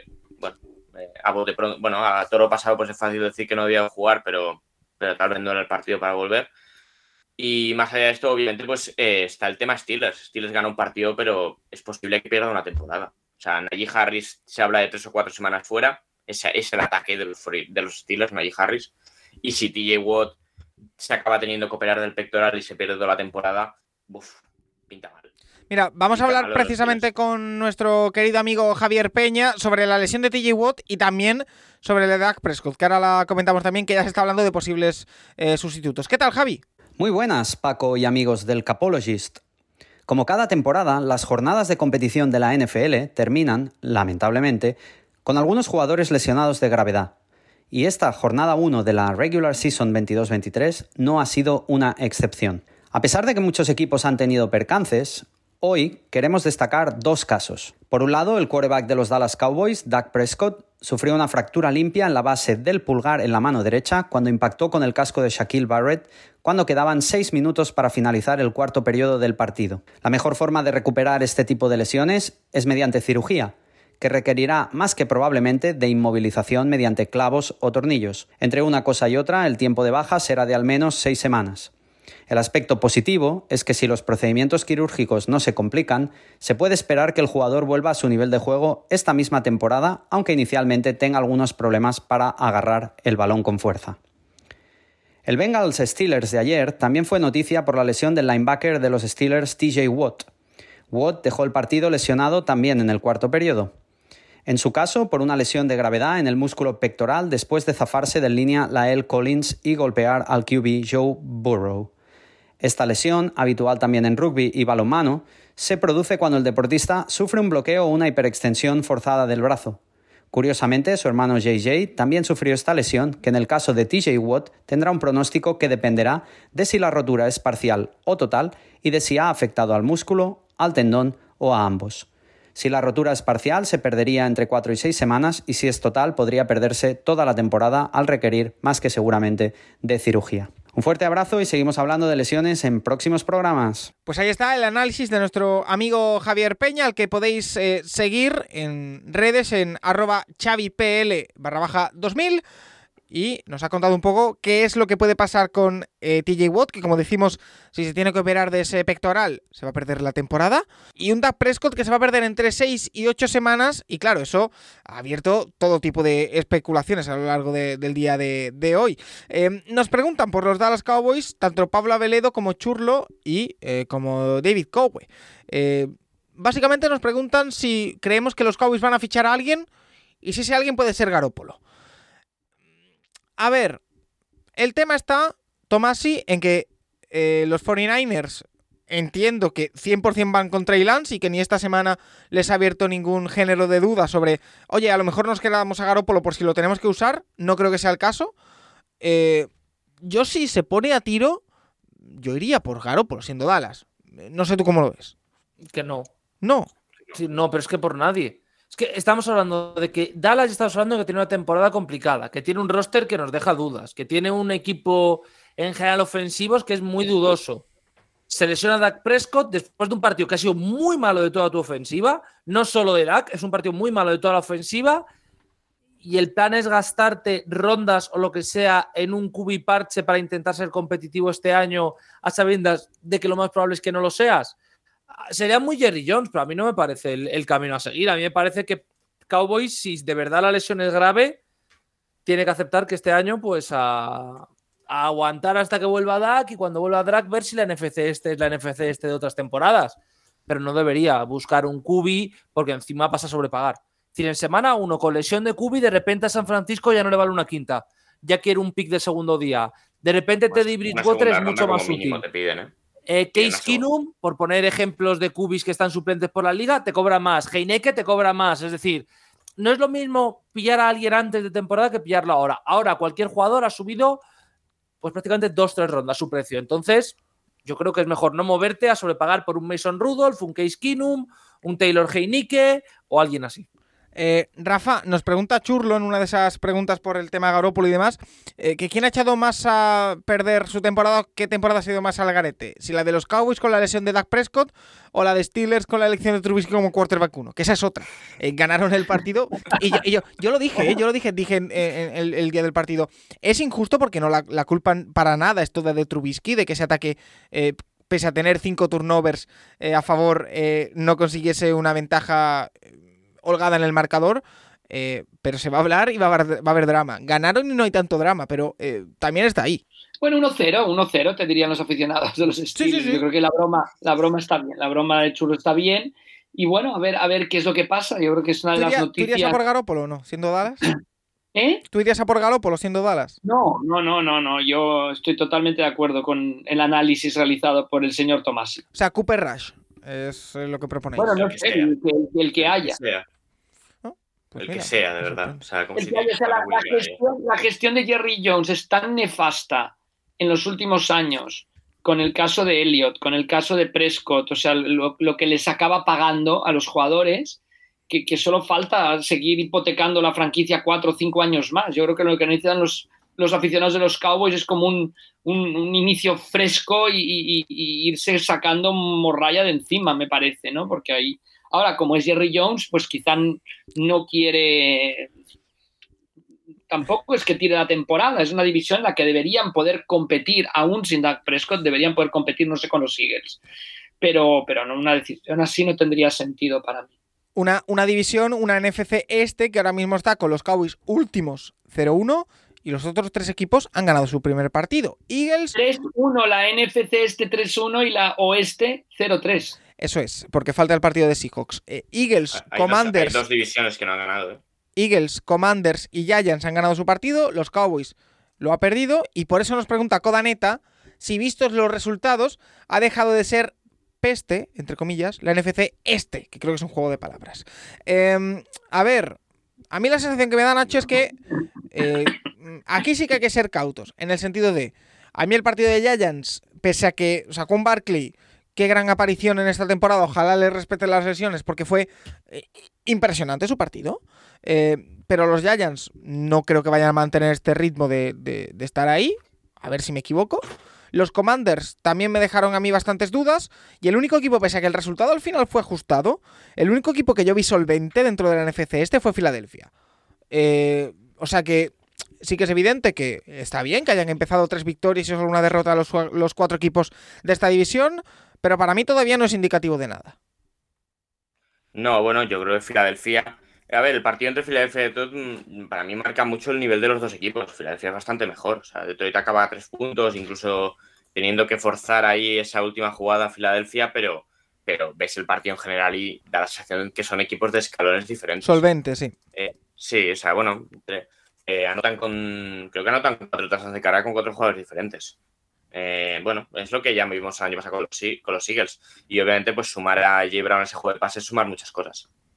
Eh, el resto, a mí, Commanders con Jaguars, teniendo en cuenta que los Jaguars no suelen a, jugar la primera parte, eh, no me parece un gran no, no me parece un partido súper optimista para ver a Washington de cara a la temporada, la verdad. Eh, yo, yo tenía ya a Jaguars ganando el partido, pero es verdad que a mí me queda dudas. Eh, el partido entre el de los dos equipos, ¿eh? la forma de salir al campo de los Jaguars, la forma de, de- de perder una ventaja de los Commanders, luego lo vuelven a ganar, pero y el tema de los Giants eh, me deja más dudas el partido del lado de Tennessee que del de los Giants. O sea, los Ten- me sorprende mucho la forma de salir del descanso de los Titans. O sea, Titans va ganando el partido 13-0. De, de Mike Bravel te esperas que salgan del partido a de- del descanso en un partido así a tope y, y, y Giants se pone 13-13 en nada. Eh, me parece muy curioso. O sea, creo que tiran ahí el partido y luego, obviamente, pues el show de, de Saquon Barkley en el último cuarto. Pero, pero es verdad que el calendario de los Giants en las próximas semanas no es complicado. ¿eh? Eso sí, es verdad que tanto para Giants como para Commanders, el tema de que del estado de Dallas se, le puede- se les puede abrir una oportunidad por ser segundo en esa división. Y ser segundo, pues tal y como están montados los playoffs, pues se- puede ser pelear playoffs, ya lo veremos. Pero, pero no me parecen grandes equipos ninguno de los dos. Eh, precisamente por los Eagles, eh, Rafa nos preguntan mucho, nos pregunta Manolo González que por el partidazo que fueron los Eagles y los Lions. Eh, Pepe Lu barra baja PG, un saludo desde aquí para eh, José Luis, nos dice que Eagles sí a playoff y si entran, ¿hasta dónde? Y J. Jesús nos dice eh, que si a pesar de la victoria de Eagles nos pasa lo mismo que a él con Hurts, que le pone muy nervioso porque en una jugada aparece Lamar Jackson y en la siguiente parece flaco. Entendedme la comparativa. un aficionado de Filadelfia nervioso con su quarterback, nos dice. Yo creo que la gente de Filadelfia, Rafa, puede ser optimista con lo que vio en esta primera semana, porque confirma, confirma lo que pensábamos. Es un equipo, lo, hemos dicho con Nacho, solvente, que es verdad que acaba 38-35, reiteramos, pero sensación de solvente, sensación de equipo que, bueno, al final eh, no es lo que más le interesa a su aficionado, pero divertido de ver, un equipo eh, con variantes, un equipo que, eh, bueno, es verdad que Jalen Hartz es un poco guadiana todavía, pero que yo veo motivos para ilusionarse, la verdad es el, claro candidato a ganar la división. Yo creo que está ratificadísimo más tras la lesión de, Prescott y Jalen Hurst, pues bueno, seguirá haciendo sufrir, o sea, hará sufrir siempre. Es, un poco el sino, pero bueno, la, potencia, la, el juego de carrera de los, de los Eagles es fenomenal, el fichaje de Brown increíble, además un receptor genial para, para porque justo Brown lo que hace es alargar el sitio donde puedes poner el balón, ¿no? Y yo creo que, está muy bien pensado este equipo, que está muy bien organizado y que hasta dónde, pues yo ya dije antes de empezar la temporada, hasta el final, hasta el final contra los Buffalo Bills. Oye, eh, Tomás, sí, es lo que decíamos un poco antes, que ya lo hemos medio comentado. Jalen Hurts a mí me da la sensación de que para el aficionado de Filadelfia sí que le puede poner un poco nervioso, para el aficionado neutral yo creo que es muy divertido de ver.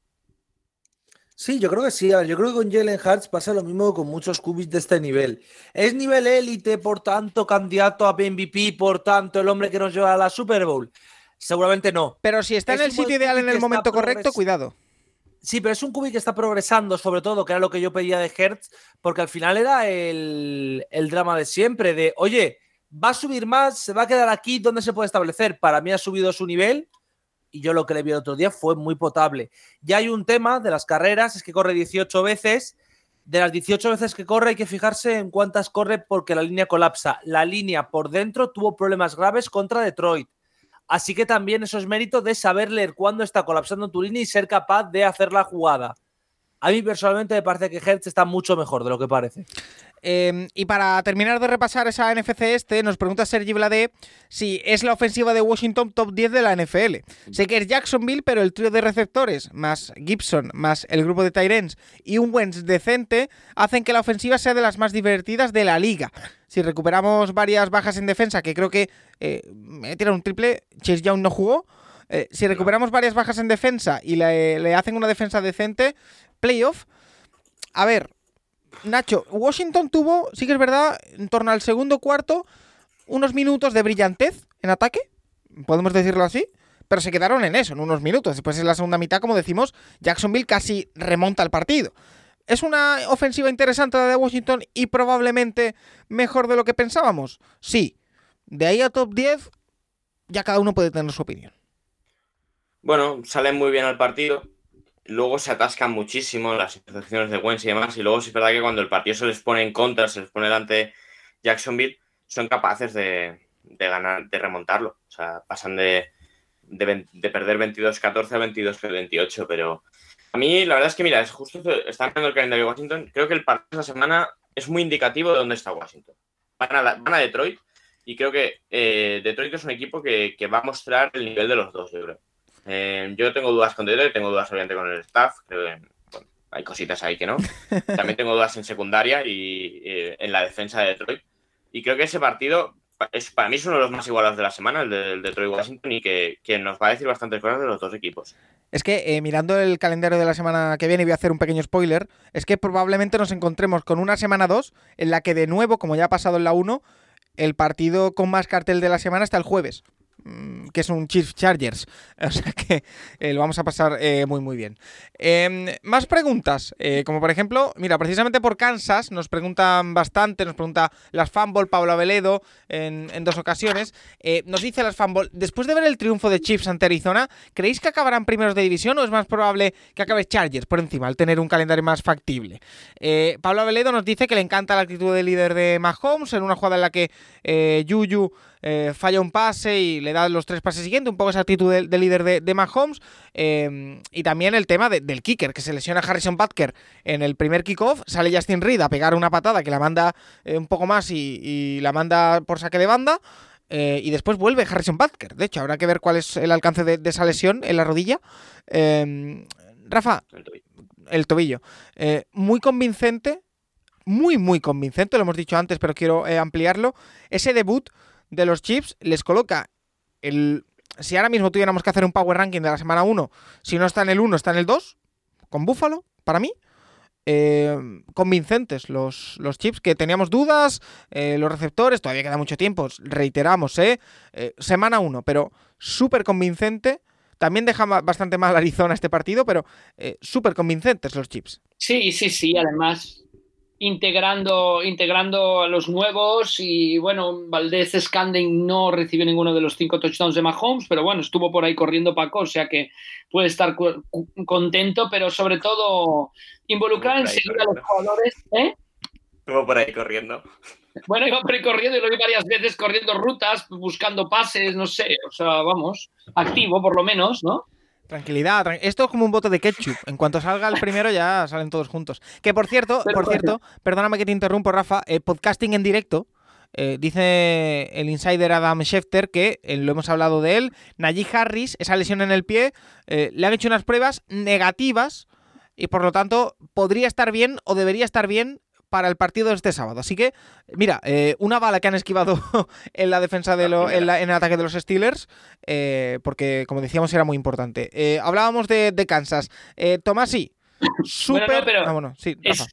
No, no, no, bueno, nada, nada, esto. Ya, como me he metido con Valdez Scanling, ya no me has dejado hablar. pero Ah, no, bueno. no, no, no, no, No, no, yo- Edwards Heller eh, involucrado en el juego de pase, en, en fin, que, que muy bien, ¿no? Los deberes muy, muy bien preparados y, y- y- vamos, Tyreek Hill, lo mucho que lo necesitaban los Dolphins y lo poco, digamos, que lo necesitan los Chiefs en base a lo que vimos en, en el desierto. Que por cierto, por cierto, perdón porque se nos ha olvidado, eh, lo acabo de ver.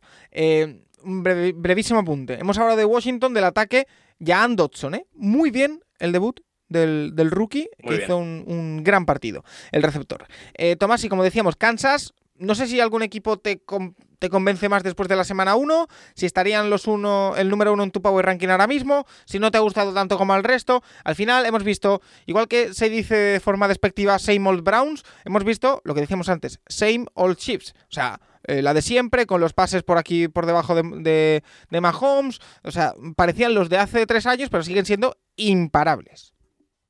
Sí, jugaron bien los Chiefs, jugaron bien los Bills también, que yo les pondría ahí arriba. Para mí jugó muy bien Ravens a pesar de que era un rival de menor entidad. Y quiero ver a los Chiefs también a medida que rodee la temporada. Es decir, la gran ventaja que tienen Chiefs es que más allá de que se haya Tyreek Hill, el sistema es muy sencillo. El sistema ofensivo es muy sencillo, tener a Andy Reid de entrenador ayuda y es un equipo que puede funcionar como las, las manijas de un reloj al final. En cuanto tenga pila, es uno de los mejores QBs de la liga, uno de los mejores tight ends, un buen running back y un cuerpo de receptor que sin ser nada extraordinario se aprovecha de que por sistema van a estar solos. Creo que es eso, creo que es lo que funciona de la ofensiva de Chiefs y es motivo para estar ilusionado, pero también hay que pensar que los equipos irán poco a poco ajustando y que los Chiefs normalmente en septiembre son súper dominantes porque al ser una ofensiva Reed Mahomes es muy sencillo para, para ellos el ir más rápido que el resto de equipos que van a necesitar más tiempo de desarrollo para, para montar su ofensiva. Y lo dicho, el jueves hay un Chargers Chiefs duelo divisional que tiene una pinta increíble y que estamos en semana 2, pero es el típico partido que después te acuerdas a final de temporada de esa victoria y de esa derrota, ¿eh? porque van a estar, o esa es la impresión de que todo muy comprimido en esa división, así que eh, habrá que verlo. ¿eh? Es- el jueves por la noche no hagáis planes, que hay que ver ese, partido. Eh, más cositas. Eh, por ejemplo, nos preguntan precisamente sobre los Chargers nuestro amigo David Cons, eh, Serpico J-Data, que nos dice: Muy buenas, amigos. ¿Es ya Justin Herbert un quarterback top 5 en la NFL a día de hoy? Para mí, rotundamente sí. Su partido frente a Raiders fue una clase magistral de cómo dirigir una ofensiva, no solo a la hora de mover las cadenas, sino realizando algunos lanzamientos al alcance de pocos. Ya hemos visto a Tomasi, ya le hemos eh, escuchado decir que para él fue de los quarterbacks que mejor actuación tuvo, si no el mejor. Yo creo que ya estaba en top 5 en, en el ranking que hicimos, ¿no? Si no era el 5, era el 6. Eh, por, ahí, 6. eh, por ahí andaba. Bueno, confirma lo que sabíamos, Nacho. Yo quiero verle. Para mí, el siguiente paso de Justin Herbert tiene que ser más colectivo que personal, en el sentido de poder llevar a su equipo a. Pero como jugador individualmente no, no hay duda. Sí, es que lo de llevar al equipo A eh, hay que verlo. Eso. O sea, hablaba Tony esta semana de que Trubisky había llevado dos veces a los playoffs a los Bears. Bueno, o, los, o, los, o los Bears le habían llevado a él. Eh, no, a ver, yo creo que Herbert ha jugado a un nivel altísimo desde el primer partido que jugó en la NFL. O sea, debutó en un Chiefs Chargers, si no me equivoco, eh, que jugó, hizo un partidazo. Y, y, a ver, el partido del jueves va a ser, va a ser de los de los de los mejores de la temporada, yo creo. Así a priori.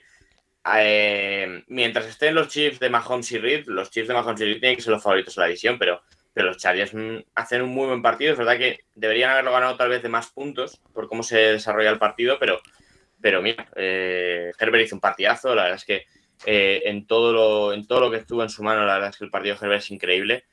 Y, veremos de cara a la temporada cómo, cómo avanza, porque bueno, es verdad que el partido esta semana es súper exigente. Eh, más cositas, eh, porque seguimos avanzando en esta división con la pregunta de Fran Marín, que nos dice precisamente en el Raiders Chargers, que gana el equipo de, de Los Ángeles, la secundaria de los Raiders fue espantosa. La línea ofensiva también, Carr estuvo muy mal, Herbert imperial, y aún así Las Vegas estuvo a una anotación de ganar. ¿Qué explicación le dais? Eh, Rafa, no sé si hay alguna explicación en concreto, simplemente eh, que son dos buenos equipos y la dinámica de, de ellos. O sea, eh, al final, yo creo que lo de los Raiders es verdad que no fue su partido, tampoco fue un desastre total y absoluto. Es decir, son un buen equipo los Raiders y van a estar ahí arriba. Esa es la conclusión que yo saco. Y sin lugar a dudas, un partido igualadísimo al final. Es cierto que parecía que los Chargers dominaban con mucha facilidad, pero estuvieron ahí los Raiders. Yo creo que los Raiders son muy, muy buenos competidores. Compiten muy bien, tienen jugadores liderados por Derek Carr que son excelentes, eso, compitiendo y es muy, muy difícil ganarles. Es, es muy, muy complicado. Y yo creo que los Raiders, bueno, vamos a verlos, pero, pero bueno, era, era un duelo dificilísimo el que tenían para, para abrir boca pero que, que atención, ¿eh? que, que me, yo creo que es uno de los equipos a tener en cuenta en la americana, en una americana que como ya hemos dicho Es está muy cara entrar en los playoffs. Sí. ¿no? Eh, otro de los grandes nombres propios, ya hemos ido tocándolo brevemente, vamos a meternos de lleno en ese partido de waterpolo prácticamente que se jugó en la jornada del domingo a las 7 en Chicago, la ciudad del viento, que fue la ciudad del viento y la lluvia en el día de domingo porque cayó una tromba de agua espectacular antes del partido y durante. Eh, y NFL Adicto nos pregunta, es lunes de sobrereacción como manda la tradición, por lo tanto, ¿cómo llamamos a la paparda defensiva de los 49ers en la segunda mitad? ¿Más mérito de Chicago o de mérito de los chicos de, de Meco? Eh, Tomás, sí. Sí que es verdad que es lo que decía un poco Nacho, todo lo que fuese raro y extraño y condiciones extremas beneficia en teoría al equipo de peor calidad teórica, porque iguala las fuerzas, pero igualmente sí que es verdad que San Francisco, o esa es la impresión que dio, bajó los brazos en la segunda mitad y Chicago tiró de casta, tiró de, de- también de juego para llevarse la, la primera victoria de la temporada, que yo creo que no se la esperaban y que, bueno, oye, es bien recibida. Sí, Chicago hace un buen partido, es un buen esfuerzo defensivo, con menos talento del que tenía el año pasado. Ya he leído algún comentario de Chicago Defensa Elite, yo no lo creo, pero sí que creo que el esfuerzo de- defensivo de la semana pasada fue muy bueno, de este domingo, por así decirlo, de ayer. Mientras que por parte de San Francisco vimos dificultades, dificultades defensivas, al equipo se le fue la cabeza en ciertos momentos, dificultades ofensivas, pero no para entrar en histeria. Es un partido difícil para Trey Lance, lo que comentábamos, primer partido titular, en un barrizal absoluto y lleno de agua el encuentro, es muy difícil jugar ahí y Chicago, por así decirlo, es como si estuviera más preparado para esta clase de circunstancias. Lo típico que se dice de jugar el playoff en no sé dónde. En Búfalo diciembre, es nevando, más sí. difícil que... pues vale, pero vamos, que el año pasado San Francisco ganó el Lambeu nevado hasta las narices. Así que eso no tendría que tener importancia. Pero sí es cierto que jugaron de una forma más profesional, jugaron de una forma más efectiva y ganaron. No quiero quitarle ningún mérito a la victoria de Chicago porque sé que si digo que San Francisco pierde el partido va a quedar como que Chicago no hace un gran partido, que sí lo hace, pero en circunstancias normales yo creo que hubiera ganado San Francisco. Aún así es una victoria meritorísima, es un buen partido para Fields para debutar en una Chicago que estaba necesitada de esperanza y yo creo que es un partido que demuestra lo que hablaba yo de Chicago antes de la temporada y creo que iba a ser un equipo muy, muy competitivo, que no iba a ser favorito a nada, pero sí que iban a poder hacer estos partidos. Se aprovecharon, ganaron merecidamente y se quedó ahí en medio un poco el equipo de San Francisco al cual le faltó le faltó cierta presión en ciertos momentos, yo creo. Mira, Rafa, precisamente Francisco Javier nos dice cuánto de culpa tuvo el aguacero que les cayó a Niners y Bears y cuánto la defensa, eh, las penalizaciones que cometieron y por qué se perdió el partido. Eh, sí que es verdad que en cuanto a que Trey Lance no hay que lanzar ninguna campana al vuelo ni saltar ninguna alarma.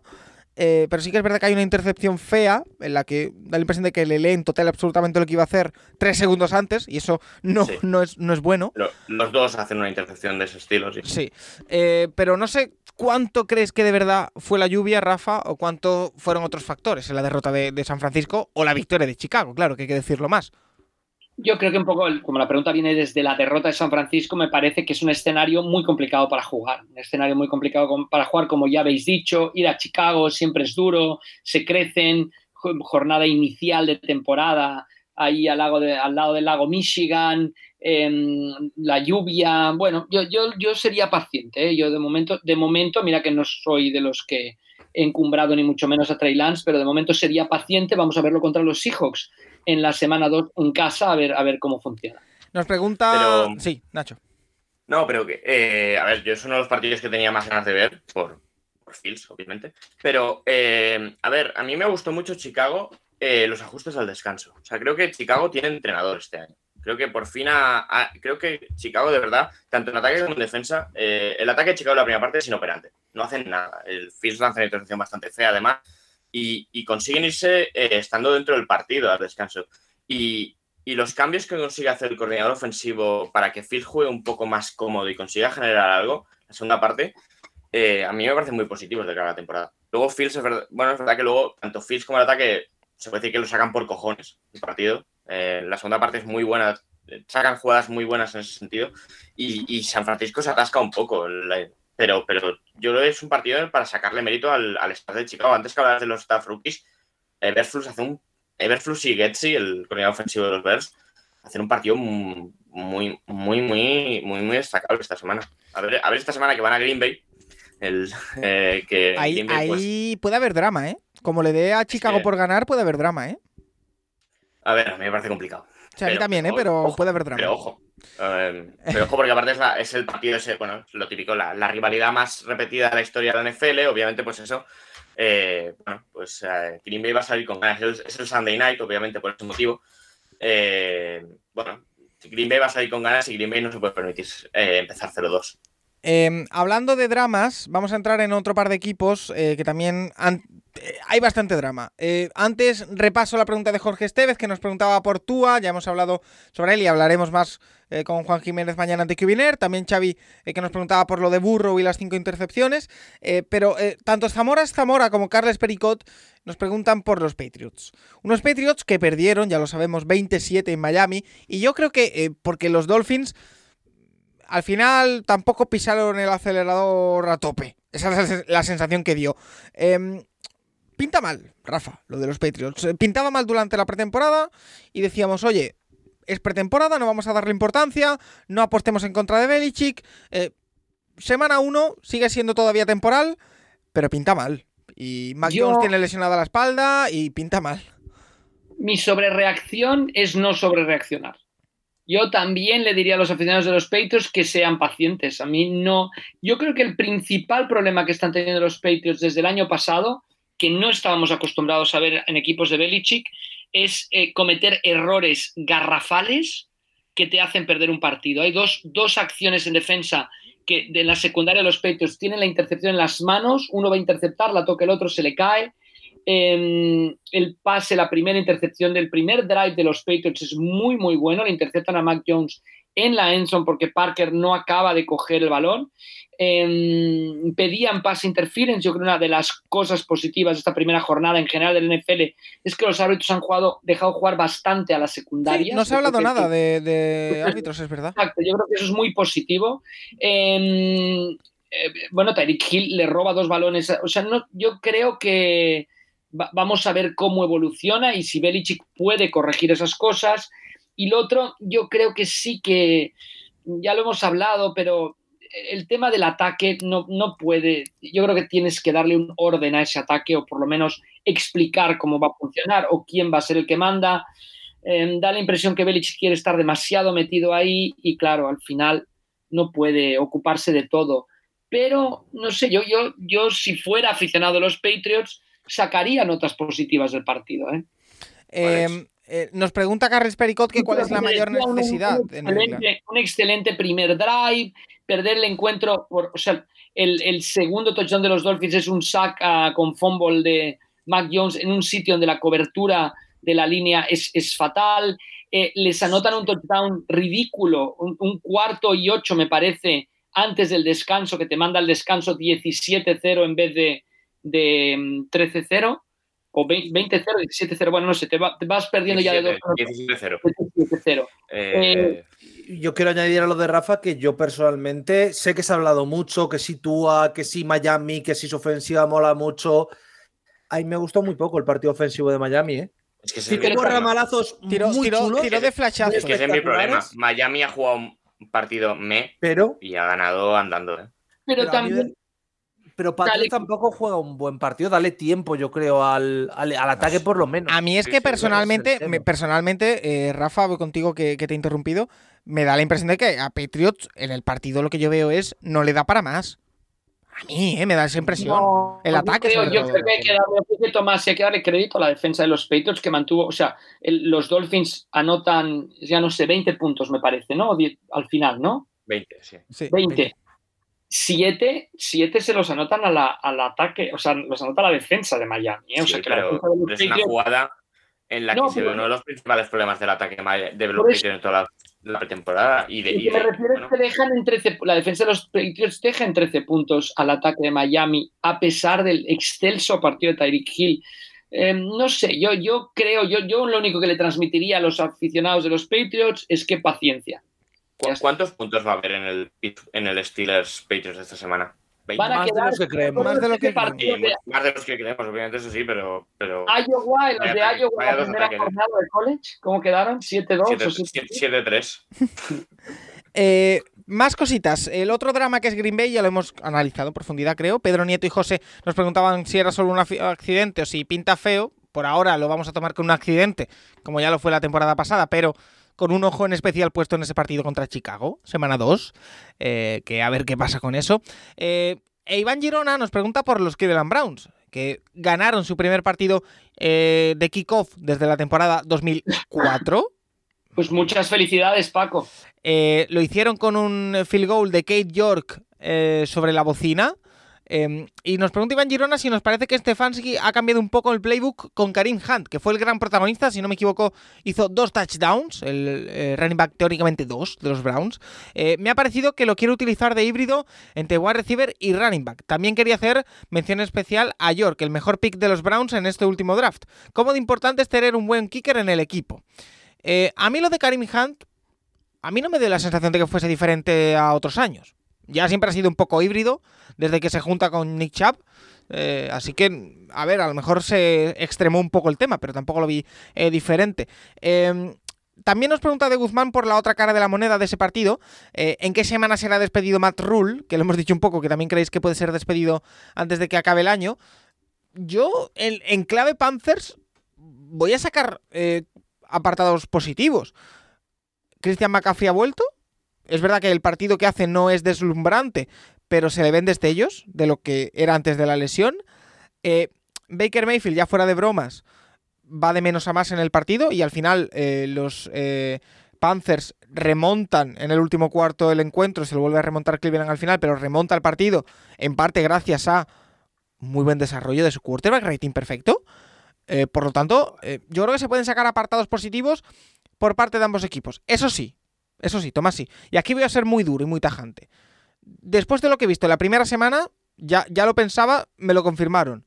Lo siento, pero no me puedo tomar en serio un equipo con Jacoby Brissett de, de quarterback. Lo siento. Eh, ahora te escucho a ti. Sobre reacción del carajo sobre Brissett. Y lo siento por decírtelo, Paco, pero Jacoby Brissett es un cubi decente. Es que no tiene pase profundo, ya, sabemos. No, es que no le vi dar un pase Pero- medio largo en condiciones en todo el partido. De lo mejor, eh, Paco, eh, quarterback ESPN, ¿eh? el, el rating. Jacob Brissett, 22 de la, de la semana. Baker Mayfield, quarterback 23. Sí. A ver, que Pero- no voy a entrar en el debate de sempieterno de quién hizo mejor partido de los dos. Pero es que a mí Brissett me parece que es el jugador menos sexy de la liga, pero que es un cubi funcional. Y con funcional, entiéndase funcional en el término más básico de la palabra. Hace lo que se le pide de forma medianamente correcta. Ahora, no es un cubi que te da victorias, no es un cubi que te vaya a llevar a la gloria, no es un tal, pero es un cubi que no te pierde partidos. Es más, personalmente, esto que voy a decir es lo que yo opino. Yo prefiero un cubi como Kinum que te puede ganar partidos, pero Kinum te va a perder partidos a lo largo de una temporada. Brissett no. Si Brissett no te va a ganar ningún encuentro, pero no te lo va a perder. Si tienes tanta confianza en que tu roster tiene tanto talento, que es lo que llevan defendiendo los aficionados de Brown desde el final de la temporada pasada, te tendrás que fiar en el juego de carrera y en el juego defensivo, que supuestamente eres de los mejores equipos de la liga, ¿no? A mí es que Pues que personalmente, personalmente el Jacoby Brissett que vi en la semana 1 me recordó horrores, pero muchísimo, ¿eh? Al ta- a Tyrod Taylor. Es que me recordó muchísimo. Y yo ese estilo de Sí, jugador es no que- me va. No me va. Claro, pero es mi, bueno. mi punto con esto es. Pero es que Taylor Taylor te ganaba, te, te aguantaba partidos. Bueno, a ver. No te va a ganar Es- ninguno, esa, no te va a ganar esa es ninguno, tu pero opinión. Tyrod Taylor, Tyrod Taylor es un jugador que, más allá de cuando cayó en el pozo sin fondo y de las lamentaciones que era Cleveland, que podías haber puesto ahí a Tom Brady, Tom Brady de repente sería un cubi malísimo, porque es así. Hombre, no, porque no porque, eh, no por- porque, llegó, porque llegó un rookie desde el banquillo que se llamaba Baker Mayfield y empezaron a ganar partidos. O sea, no era, no era tan pozo. Quiero decir, Jugó tres partidos. Juego dos y medio, sí. eh, no sé, a mí, yo, yo y lo, medio. lo- lo Espérate, siento. Te lo mejoro. No perdió los dos. Claro, es que empata uno y pierde el otro. Es que se queda en 0-0, bueno, en 0-1-1. Claro, es decir, y venía de jugar bien en Buffalo. Es decir, cuando hablamos de Taylor, cuando hablamos de Brissett, cuando hablamos de cubis así, tenemos que asumir que no hablamos de cubis que sea, no, este cubi va a ser titular porque tal y porque cual, o este cubi nos va a llevar al playoff porque tal. Es un tío que cumple con su rol y no te pierde partidos. Ya está, pero no le pidas más porque no sabe darte más. Y no es un drama, pero es que es lo que toca. Y yo creo que es un poco el, el tema que hay con, con Taylor, con Brissett y tal, es, es que podríamos competir por más. Ya ah, le habéis pagado a Watson. No podéis competir No, eso, eh, eso es tema Punto. aparte, por supuesto, pero que no, no, pero a, lo, me a lo- refiero, a lo que me no- refiero, a lo que me no refiero tienes es, a lo que me refiero es, si Cleveland este mismo resultado lo saca con otro quarterback, te diría, oye, se ha ganado, eh, Cleveland ha ganado el partido, bien, a ver a partir de ahora cómo se desarrolla, si el equipo funciona, eh, puede ir bien. No me tomo en serio la temporada de Cleveland Browns con Jacoby Brissett de, de quarterback. Lo siento. honesto, creo que estás, estás extrapolando ahora mismo. Sí, creo que estás extrapolando tu opinión de Tyrod Taylor en un cubi muy similar y estás diciendo, como con Tyrod parecía que la temporada no va a ir bien, con Brissett no va a ir bien. Que es totalmente respetable, eh, cuidado, todo nos Yo, pasa con yo, me senté, cubis. yo me senté a ver el partido diciendo, venga, vamos a ver si Brissett me sorprende y, y Pero no ¿qué más da confirma. Brissett si lo que importa aquí Es es que no sorprender. No, ya Lo sé que que, importa aquí que- es Nick O sea, vale, importa va- aquí es Nick Chubb. vale, pero El que te va a es que llevar va a- hacer- A que no sean siete y sean nueve es Nick Chubb. Brissett te va a hacer partidos, pues eso, básicos, no va a sorprender a nadie, ni para bien ni para mal, no va a salir en ningún highlight porque no sale en ningún highlight y esperas que el resto del equipo te lleve a la victoria. Si el resto del equipo no te lleva la victoria, pierdes el partido. Si el resto del equipo juega bien, vas a ganarlo. Creo que ese es el baremo que te hay que dar con Brissett. Brissett no te va a dar ninguna victoria. Tampoco te va a hacer perder, pero no te va a hacer perder ninguna, no te va a hacer caer en ningún partido. Y eso a los actuales Browns les debería venir muy bien. Oye, eh, Rafa, y en el otro lado de la moneda, como decíamos, a mí no me parece una derrota tan drama para los Panthers, quiero decir. No, no, no, de verdad. eh, hay que sacar el, el buen partido de Robbie Anderson, 5 recepciones, 102 yardas. Eh, los, de- mía. los destellos de McCaffrey. Eh, Me, Los un deste- field rating perfecto, ¿no? En el, En el último último- cuarto. los destellos de Mayfield, que vale, que sí, que lo que queramos, no fue el revenge game y todo lo que queramos decir, pero el último cuarto que hace es bueno, eso es indudable. Eh, se pueden sacar cosas positivas, creo, de este partido por parte de Carolina. No son un desastre. Sí, que Rule, que Rule será el primer entrenador despedido. Yo es que creo que no, ¿eh? pero bueno. Eh, Bueno, a bueno, a Nueva ver, a York- ver, Van a Nueva York esta semana y luego tienen tres partidos en casa. A los Giants, van a los Giants. Eh, y luego tres partidos en casa. Yo, a mí, Carolina, a ver, sale, empieza muy mal el partido, luego es verdad que la pájara de Stefanski pues les mete en el partido y casi lo ganan, pero no, no me dio sensación Carolina. Bueno. Eh, oye, Rafa, ¿estás preparado para unas cuantas preguntas arbitrales? Que ya sabemos que llega la temporada y empiezan las Más o menos, polémicas. a ver, a ver, a ver, que no me he preparado mucho, pero bueno. Empezamos con una de Jorge G, que nos dice, cuando se hace el snap, ¿se puede hacer a lo largo de toda la línea de scrimmage? ¿Cuá- ¿Quién decide dónde se hace? ¿Los árbitros? ¿El quarterback? Lo mismo pero con el extra point. Es una pregunta doble. No, ni los árbitros, ni el coreback, ni nadie. Lo decide dónde acaba la jugada anterior.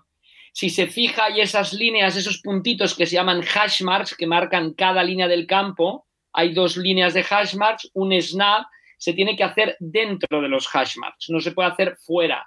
Entonces, si la jugada acaba a la derecha del hash mark, se colocará en el, en el hash mark más cercano, ¿no? Y si acaba a la izquierda, igual. Entonces, si acaba entre los hash marks, pues se inicia donde acabó la anterior. Simplemente, por eso vemos en, los, en, las situaciones en las que intentan colocar el balón para un field goal, si se fijan en la última acción de Titans, que la lleva a la derecha para colocarla en el hash mark, en el hash mark derecho Tannehill, porque desde ahí Bullock se pensaba que era más certero que desde el otro hashmark. Entonces, siempre, siempre todas las jugadas tienen que iniciarse entre esos hashmarks que están bastante centrados dentro del terreno de juego. Sí, eh, hay que fijarse la próxima vez las marquitas que hay eh, que sirven para, para eso. Eh, César Caso nos dice, ¿podríais explicarnos esa regla en la que solo el quarterback puede recuperar el balón perdido como lo sucedido esta semana con, con Burrow? Yo lo que entendí, Rafa, y aquí me vas a corregir, es que si el fumble, en este caso cometido por Burrow, o que puede ser cometido, por ejemplo, por el running back, eh, es hacia atrás, el balón sale hacia atrás, el balón solo lo puede recuperar y avanzar con él una vez cogido el jugador que perdió el balón. Si lo No, recupera no. otro, eso es lo que explicaron en la tele. Eh, Bueno, no, en la tele, en la tele patinaron tanto el narrador como el comentarista de la CBS, porque cuando va el jugador de los, de los, Perín, creo que es el running back de los Bengals y recupera el balón y lo avanza, dice, no, qué, qué jugada más inteligente, además ha metido al equipo en terreno de field goal y el otro va y lo ratifica. Entonces después dicen, bueno, es que quizá han marcado un sack, por eso lo pusieron más atrás. No, es muy fácil, muy fácil. En los últimos dos minutos de la primera mitad, de la segunda mitad o de la prórroga, como es el caso de la jugada, o en cuarto down, el único jugador que puede avanzar un fumble es el jugador que pierde la pelota. Para evitar, Tomás, si, si quieres, comenta el nombre de aquella famosa jugada con la que los Raiders le ganaron un partido a los Chargers y que Serpico y Data le encanta además siempre a David Cons ponerla o mencionarla dentro de su imagen de tweet. ¿Cómo se llama? ¿El Holy Roller o el...? mira Yo lo he llamado el, el Holy Roller, sí, creo que es como el nombre oficial que lleva. Yo a veces le llamo el Miracle, el Miracle Fumble, pero creo que es Holy Roller el nombre que recibió en NFL. Va a confirmar. Eh, Rafa, entonces entiendo que da igual que el fumble sea hacia adelante o hacia atrás. Igual. Rollers, una jugada de 1978. Bueno, entonces, el tema de para atrás o no para atrás, eso es otra cosa de cualquier fumble que es muy importante, pero o sea, yo creo que lo primero que quede claro es que el único jugador que puede avanzar un fumble en los últimos dos minutos de la primera mitad, la media parte, la, primera mitad, la segunda o la prórroga o en cuarto down es el jugador que pierde el balón. En esta ocasión únicamente Borrow podía avanzar el balón, independientemente que fuera para atrás, para adelante o para donde fuera. Ahora, ¿por qué ponen la pelota más atrás del fumble, del punto del fumble de Borrow? Porque cuando alguien hace un fumble, siempre tienes que perjudicarle lo más posible. Es decir, yo cometo un fumble como este en la yarda 50 y la recupera mi equipo en la 40 del otro, del otro equipo, del equipo rival, como no la puede avanzar porque queda menos de dos minutos, o, si la pudiera, o si sale del campo, digamos, lo pondré en el punto del fumble. la siguiente jugada. Si por el contrario el balón va hacia atrás y sale del campo, por ejemplo, pues lo pondré en el punto de atrás. O sea, siempre perjudicaré lo más que pueda al equipo que ha cometido el fumble. Perfecto. Y me queda una última que nos dice Unai, aunque te, creo que había una pregunta sobre la jugada de llamar Chase, pero la- tengo el tweet perdido, o sea que si lo tenéis... Me... No, la de llamar Chase es, es muy fácil la respuesta. Eh, tenía que haber tirado un pañuelo el entrenador de Pero los como, la, la jugada es, si no me equivoco, en los últimos minutos del partido, un pase cerca de la banda que el mismo Llamar Chase coge la pelota, está planta los dos pies en el campo y, eh, o sea, pone la pelota dentro, o sea, estaba dentro. La, Lo que- la- la clave de la jugada, Paco, es que la pelota cruza el plano de la, de la. Sí. Todas las líneas en el fútbol americano es una línea, menos la endzone, que es un plano que se multiplica hacia arriba verticalmente. Llamar Chase recibe la pelota dentro del campo y aunque uno de sus pies está fuera de la endzone, el otro está dentro, pero lo que importa es dónde está el balón. El balón está en la endzone. Los árbitros tenían que haber dado touchdown. ¿Qué pasa? La pregunta es, ¿por qué no hubo revisión? Bueno, porque como solo se revisan automáticamente por los árbitros las jugadas que acaban en turnover, en pérdida de balón o en anotación o en los últimos dos minutos. ¿Qué pasa aquí? Que como quedaban más de dos minutos y no era una anotación, porque los árbitros indican primero y gol a media yarda, Zach Taylor tiene que pedir un, un- un challenge y no lo hace, no, no, no se da cuenta y no pide, no pide el challenge. Vale. Eh, una última, Rafa, que nos dice una ¿Qué son las gomas que llevan los referees en los dedos? No parece que lleven nada sujeto, gracias. Yo, Para, marcar los downs. Ah. Para re- acordarse de los downs. Es como cuando rezas Ah. el rosario que pasas cuentas. ah, qué bueno. Pues así, si pones en el, en el dedo índice, te la pones es que es primer down. Si coges dos dedos con tu goma es que ha sido segundo down. No sé, sobre todo para no perder el down. Ah, qué bueno, qué interesante. Eh, me voy a guardar un par No es de... obligatorio, ¿eh, Paco, no es obligatorio llevarlas. Es más una. como Una tener una chuleta, digamos. ¿no? Me voy a guardar un par de preguntas para la semana que viene, que vamos un poquito mal de tiempo. Una de José Mari, otra de Quique La Rosa, que sepan que me las guardo. Eh, y de hecho, mira, en este guion de esta semana las voy a marcar en naranja, para no olvidarme. Eh, nos pregunta la gente de la Osera, ese maravilloso podcast sobre los Bears, que estarán contentos por esa victoria ante San Francisco. eh, que si te pregunta Rafa, que cuándo te voy a invitar yo a una zambomba y unos vinos de González Vías, de, de Jerez. Eh, no sé si va con segundas la pregunta, no sé si conoces el terreno en el que te metes, Rafa, pero yo te invito Sí, formalmente. sí, sí. No, Perfecto. Pero ¿sabes de, en qué consiste una zambomba, por ejemplo? No, no el instrumento Ah, musical, no.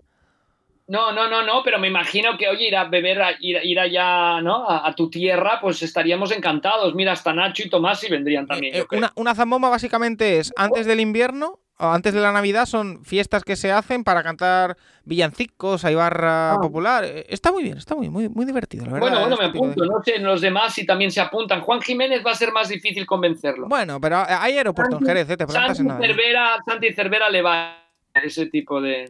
Pues mira, y, la en la bodega tengo enchufe, así que puedo conseguir que entradas baratas para poder visitar eh, la bodega de González Vías.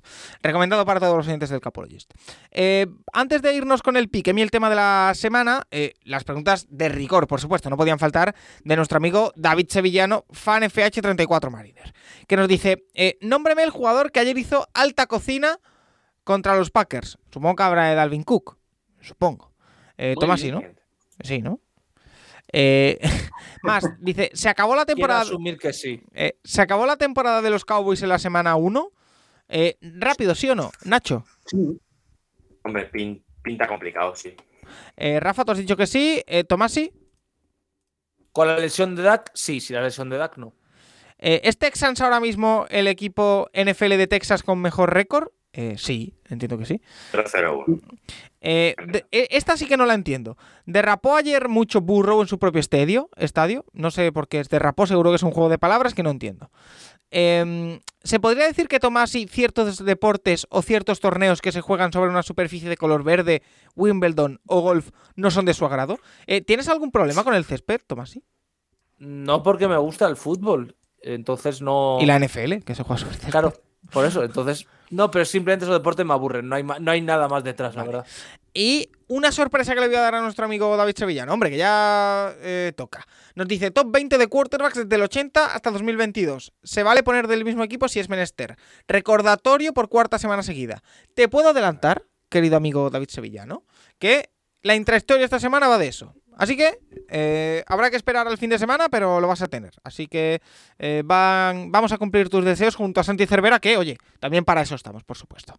Em, vamos a irnos rápidamente al Piquem y también a revisar qué es lo que tenemos la próxima semana, porque así ya aprovechamos y vemos eh, qué es lo que tenemos la semana que, viene. La jornada la ha ganado nuestro amigo Mac Bears, eh, precisamente de la Osera, que ha tenido, falta un partido, pero bueno, eh, tiene un poco de truco y lo repasaremos mañana con Juan. Eh, ha hecho 13 aciertos junto a otras personas. Yo he hecho 8, Increíble. aciertos, 6 fallos. No sé vosotros si habéis hecho si lo habéis hecho muy mal o muy bien. eh, o si lo queréis. Yo comentar. llevo nueve, de momento nueve. Y como ganará Seattle, Nacho, 10. 10-4 ya de momento.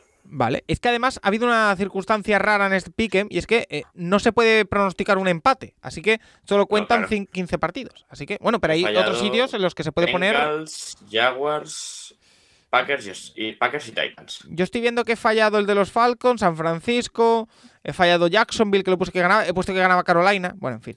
Eh, semana 2, lo que se nos viene por delante, y como decíamos, primer partido. Vamos a ir rápidamente. Chargers, Chiefs, eh, Thursday Night Football. Eh, yo me voy con Chiefs, eh, Rafa. Chiefs también, venga. Nacho, Sí, yo Chiefs en casa. Tomasi. Apuesto por Chiefs.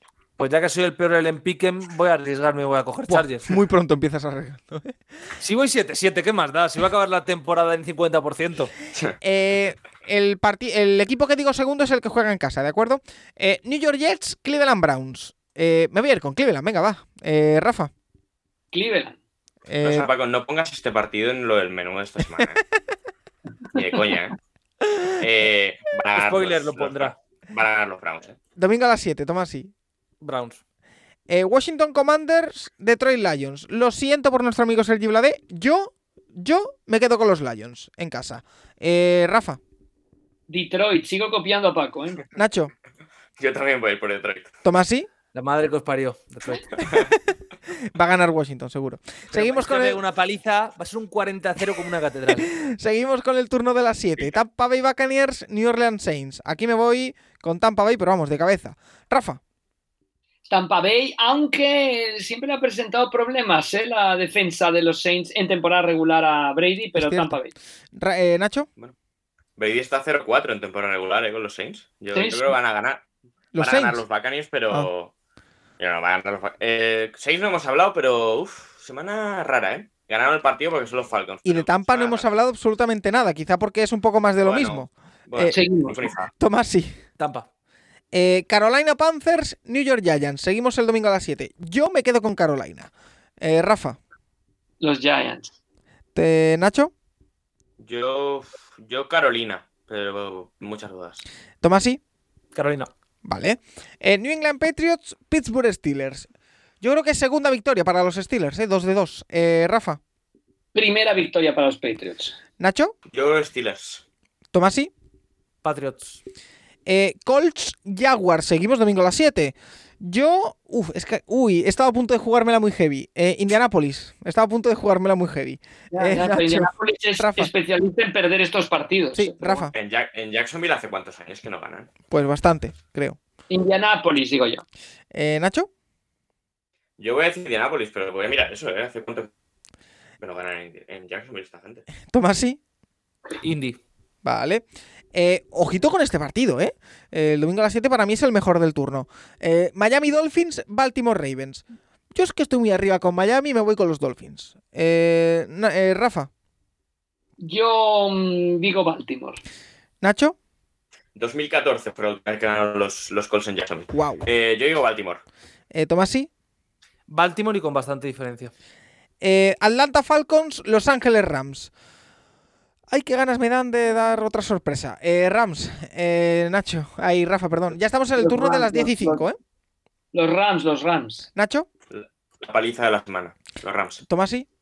Partido igualado, pero ganan Rams. Eh, seguimos 10 y 5, duelo divisional, Seattle Seahawks, San Francisco 49ers.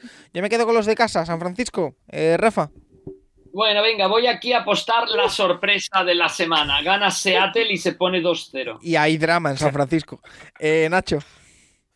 Hombre, como pierdo de Seattle es partido el 0, dos equipos 0-1, ¿eh? Cuidado que aquí hay drama. ¿eh? Yo digo Seattle, va, por, por, por fallar. Por las fallar risas. uno más esta semana. Eh, Tomasi. San Francisco y así ambos equipos están 1-1. Eh, Carroll, Carroll tiene buen récord, ¿eh? Con Shanahan. Eh.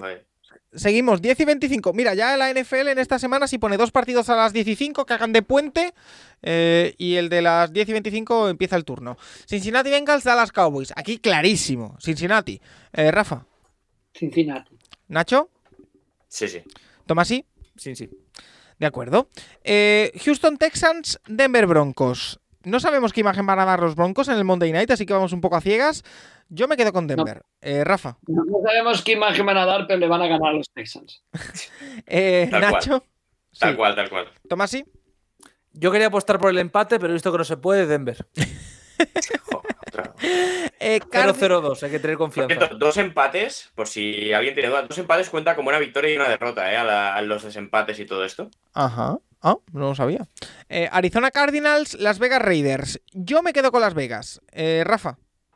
Sí, van a ganar los Raiders, es su, ¿no? De- debutan en casa, o sea que van a ganar. Eh, Nacho. Sí, yo, eh, Raiders es bastante mejor equipo que Arizona ahora mismo. Tomasi. Raiders. Eh, Chicago Bears, Green Bay Packers, Sunday Night. ¿Queréis drama? Yo quiero drama. Chicago. Eh, Rafa. Yo, si digo que los Bears van a ganar en Lambo en la jornada 2 de la temporada, mis dos hijas cheeseheads me echan de casa. Oye, ¿qué tal después de ese primer partido? ¿Tus hijas están decepcionadas o no? No, no, no, no, hombre, están decepcionadas sobre todo por perder con Minnesota, más que por la derrota en sí. Pero bueno, eh, Green Bay, digo yo. Nacho. Justino Campos. Ok. Eh, Tomasi. Green Bay, claramente, además. Sí. Eh, Tennessee Titans, Buffalo Bills. Eh, este sí es eh, el Monday Sobre todo es todo el turno de la tarde, digamos, de la tarde en Estados Unidos, la noche aquí ya cerrada, aparentemente son resultados bastante fáciles de pronosticar. Sí, vamos sí, sí. a ver, vamos Seguro a que ver nos los, sorprende. los upsets, ¿eh? Espérate, parece que tenemos, que tenemos la semana que viene, claro, yo no había contado con ello. Double header el lunes por la noche. Sí, Hay hay, dos. dos, hay dos Monday Nights este, este año. Lo que hacían en la semana 1 lo han hecho en la semana 2 Sí. este año. Eh, Tennessee Titans, Buffalo Bills. Yo me voy con Buffalo. Bu- Y aquí Buffalo, y hay, Buffalo. y hay Tennessee con un 0-2, ¿eh? Eh, Nacho, Sí, yo lo búfalo. Tomasi. Yo creo que Buffalo, pero que no va a haber drama en Tennessee de momento. Oye, y el partido dos y media de la madrugada, del lunes al martes, Minnesota Vikings, Philadelphia Eagles, me sorprende porque un 58% de la gente apuesta por Minnesota. Me sorprende muchísimo. Eh, yo voy Nah, con Filadelfia en Juegas un partido bueno y la gente se emociona. Rafa. Yo digo que ganará Filadelfia, pero será, será un partido súper, súper apretado. Filadelfia es favorito por un punto y medio en las apuestas, nada más. Eh, Nacho. ¿Cuál? Minnesota, Filadelfia. Eh, yo creo que Filadelfia. Tomasi. Philip. Vale, pues hecho el piquem, ya repasado todo lo que tenemos, partidazos en todos los turnos, por supuesto. Vamos a hacer la última pausa en el camino. Ya llevamos casi dos horas de podcast, no lo vamos a alargar mucho más, Nacho, no te preocupes. Pero lo que sí tenemos que hacer es sobre reacciones de la semana 1. Ya hemos dicho alguna, pero vamos a tirar todo lo que tengamos en el tanque, eh, hay que echarlo. Eh, y también vamos a leer, por supuesto, las eh, vuestras. Así que hacemos una pequeñita pausa y vamos con ello. Recuerda que puedes escribirnos a nuestro Twitter arroba para sugerirnos, preguntarnos lo que quieras cada semana.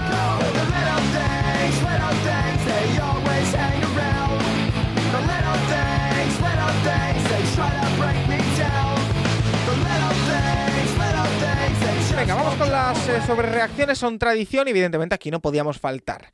Yo he soltado ya una en redes que, eh, visto lo visto, yo creo que, y ya Tomás sí sé que me, me va a tomar por loco, Jalen Hurts, mi sobre reacción es que puede estar en, en- en la terna por el MVP. Es mi, mi pensamiento. Eh, quiero escucharos. Por ejemplo, Nacho, ¿cuál es tu sobre reacción después de la semana 1? Yo me quiero ir al partido del jueves y a la línea ofensiva de los Rams. Me pareció mm, que no sé si los Rams con una línea ofensiva como la del jueves les da, ¿eh? La verdad es que me pareció... el ¿Les da para, para qué? ¿Para quedarse fuera de playoff? No, pero, pero obviamente... ostras, la, la línea ofensiva de los Rams estuvo horrible el otro día y echaron mucho de menos a Von Miller en el otro lado, ¿eh? Sí, sí, sí, sí. Von Miller, buen partido con Búfalo, por cierto. Eh, Rafa, tu sobre reacción. Saquon Barkley correrá para más de 2.000 yardas. 2000, wow. Sí. yo también iba a decir algo de Saquon, ¿eh? ¿eh? De verdad, lo he dicho antes y lo reitero. Que le respeten las lesiones, por favor, porque tremendo jugador. Eh, esa me parece muy interesante, ¿eh? eh va a engañar en marzo, ¿eh? sí, tienes pinta. No, ¿Y tú crees que no va a ser a Nueva York? Yo viendo como... Un franchise tag o algo así. Yo viendo cómo han tratado en Buffalo la posición de Ranima, me sorprendería mucho que fuera a Nueva York. Vale. Eh, Tomás, si tú que antes no la tenías clara, has tenido tiempo para pensar, ¿alguna sobrereacción clara? La única que tengo es que es un sesgo de confirmación de lo que decía antes de empezar la temporada, que Kingsbury no acaba el año. Pero claro, es que ya lo decía antes de empezar la temporada, entonces no hay mucha sobrereacción. Pero... Otra, yo tengo otra. Venga jugador defensivo del año será de los Steelers y no será Watt. ¿Entonces?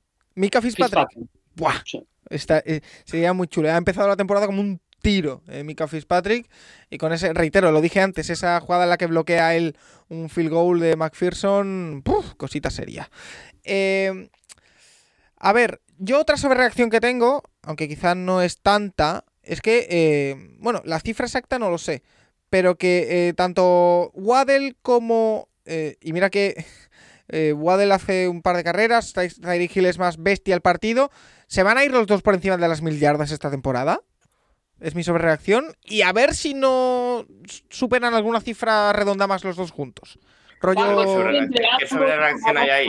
más, más de 1500 yardas cada uno. ¿Qué, qué sobrereacción hay en que un jugador que hizo 1015 yardas el año pasado haga 1000 yardas? No, pues 1500. Paco, te sumarán 3000 entre los dos, ya está. Pues, pues mira, sí, perfecto. Eh, Rafa, gracias, porque ya me estaba Nacho saltando a la, a la yugular. Em, son muchas yardas, ¿eh? Creo que con Miami hay que. Tanto Miami como Chicago, yo creo que hay que poner un poco el. Paco, baja. Baja 2600. Las bajo, las bajo, no hay problema. Sí, 3000 yardas estamos hablando de que prácticamente a poco que tú pase a alguien más, una temporada de 4.000. Ah, y por cierto, por cierto, mi pedrada se convierte en sobrereacción. Los Titans no entran en playoff. Eh, es mi sobrereacción después de la semana 1. Eh, te, voy a hacer una pregunta. ¿Quién entra según tú en la FC Sur? Eh, los Colts. Los que hicieron 500 yardas de ataque y perdieron el y no ganaron el partido de forma inexplicable. entonces, para, para cuadrarlo, perder con Giants es peor que empatar con Texans. Tomás, sí, no me pidas coherencia a estas alturas. claro, es jugar a trampas, pero es que. no, me, no me pidas coherencia. perdió en casa. Gracias, Nacho. Eh, estoy recibiendo una mano bastante útil por parte de la familia Cervera, ¿eh? como siempre, gracias. Eh, vamos a leer algunos de los comentarios que nos han dejado eh, los oyentes en arroba elcapologist, como por ejemplo Bernabé Deniz, que nos dice, Bailey Zapes quarterback titular en New England antes de que acabe el año y el próximo draft escogemos entre los tres primeros. Yo esta no la veo descabellada, no porque Mac Jones lo vayan a sentar, sino porque tiene una lesión en la espalda que a ver qué alcance tiene. Y como se le empeore durante el año, sí que veo a Zape jugando. Y si juega Zape en New England. ¿Qué? Zape es el quarterback 13. Yo probaría a ver qué tengo ahí, ya que tiro la temporada. Pero de momento está yendo inactivo a los partidos. Semana 1. No pasa nada. La semana que viene juega Bailey Zape y ganan a Steelers. ya está, esto está, está, está escrito. No pasa nada. Carlos Ayuso dice: Mi sobrereacción es que Filadelfia va a estar para luchar por todo. Candidato a lo máximo estos Eagles. Estoy en este barco, 100%. Eh, que por cierto, por cierto, ya que estoy, me hago un poquito de autobombo. Ya tarde en el podcast. Mañana se estrena una sección en mi Twitter, arroba paco barra baja virúes, en el que eh, voy a presentar mis barcos de la semana. Voy a tener unos barcos cada semana. Eh, así, porque sí, me ha dado la gana. Bruno, y uno de ellos va a ser Jalen Hurts. Bruno, los Dallas Cowboys le quitan el pick 1 a los Seattle Seahawks que yo había pronosticado. Puede ser. Em, Cristian Ramos, los Patriots van a por un quarterback con el primer pick en el draft de 2023. Mm, esta no la compro, pero bueno. Eh, Eric Nortes, hola amigos, mi sobrereacción es en sentido negativo y fue el partido de Dallas, desesperante. Saludos. Em, a mí es que esto no me parece una sobrereacción, me parece algo bastante coherente con lo que vimos. O sea, tampoco. Eh, Omaha81 dice: Rams y Bengals no valen para nada y van a acabar al fondo de la división. Quizá alguno de los dos consiga una wildcard, pero lo veo difícil. Wow. Eh, profe Alcoyano. Cierto, eh, te corto un momento, Paco, porque hay noticia en directo. A Daki la han operado. ¿A quién? El dedo. a Dak Prescott. Ok. La han operado y dicen que las opciones de vuelta serían o bien justo antes del bye contra Chicago, el 30, o bien el 13 de noviembre contra Green Bay. O sea, lo que decíamos, unas 6-8 semanas. Correcto. Vale. Buah. Pues se cumplen las previsiones. Eh, profe Alcoyá, dicen, si no protegen a Burrow, los, los Bengals no llegan a playoff y él no acaba la temporada. Compro. Esta la compro. Eh, Asturias Colts nos dice, Frank Reich no es el head coach que la mayoría de la gente se piensa. No puede ser que contra los equipos inferiores siempre se pierda o se sufra tanto. Ojo, otro entrenador que empieza a estar, no, no hablo de silla caliente, pero sí discutido que es Frank Reich, es verdad. El año ¿Cuántos pasado los Jaguars pegó un patinazo y... ¿Pero cuántos entrenadores queréis echar? No, no, no, no digo de. No, no. eh, reitero, no es de silla caliente de que lo vayan a echar, pero que lo tenemos en muy alta estima y que, a ver, todavía tiene cosas que demostrar. Em, José Castelló dice: Madre mía, la que le va a caer a Trey Lance. Nubarrones en la bahía. Eh, Charlie López dice: Mi sobrereacción es pensar que Burrow es una castaña de quarterback y que está sobrevalorado tras el partido de ayer de Bengals y que Zach Taylor no es entrenador para el equipo. Esa es muy del estilo de lo que diría Nacho Cervera. Eh, Quinn Ferré nos dice, Titans estamos fuera de playoffs y somos incapaces de ganar a Giants, aunque jugaron muy bien y Saquon Barkley estuvo realmente fino. Eh, Omaha81, que nos deja otra más.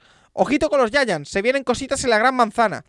Em, es que Saquon Barkley me gustó mucho, entonces eh, estoy un poquito arriba también. Eh, Serpico Oye Data nos dice, 2022 es la última temporada de Kingsbury como head coach de Cardinals y a ver si la termina. Eso lo digo yo. Eh, Sergi Vlade dice Washington Playoff con Dallas renqueante y un calendario sencillo. Creo que podemos alcanzar una de las wildcards en la NFC.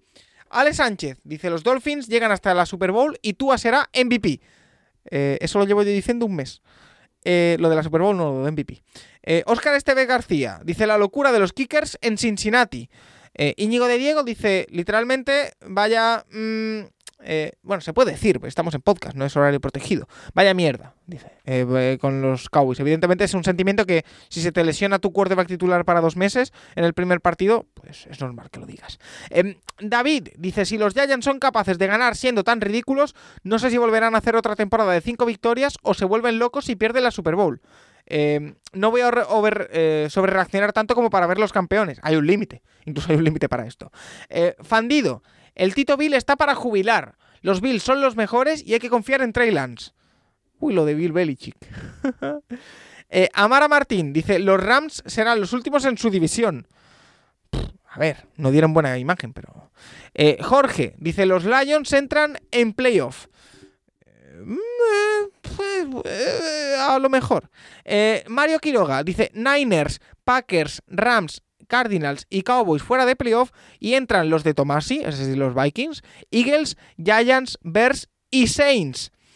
Eh, por cierto, Rafa, y mira que me fastidia, dice Mario Quiroga, decirlo, pero mis 10 es por apostar por la victoria de los Bears contra los Niners. Muy inesperada, pero lo clavaste.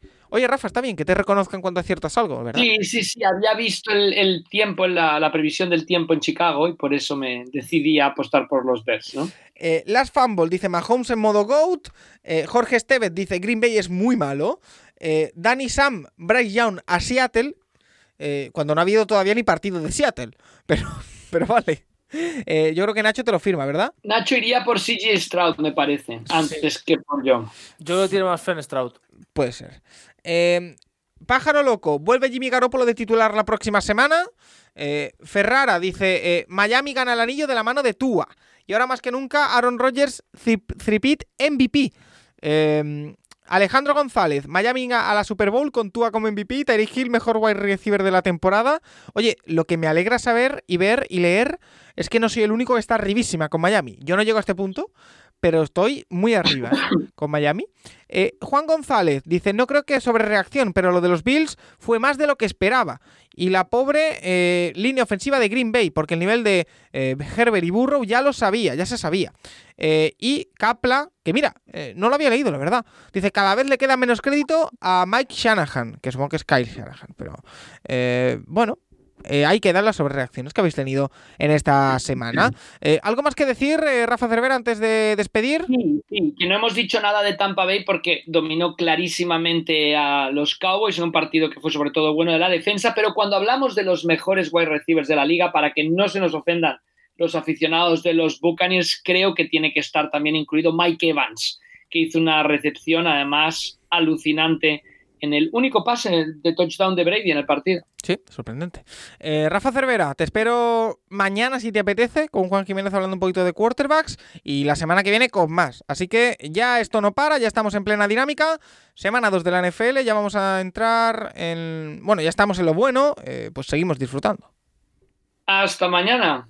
Ahí te espero. Eh, a Nacho le hemos tenido que dejar, que se ha tenido que marchar. Le agradecemos, como siempre, su sesudo análisis y su eh, participación en el podcast. También a ti, Santiago Tomasi, arroba el box de Tomasi en Twitter. Oye, los, los Vikings 1-0, ni tan mal.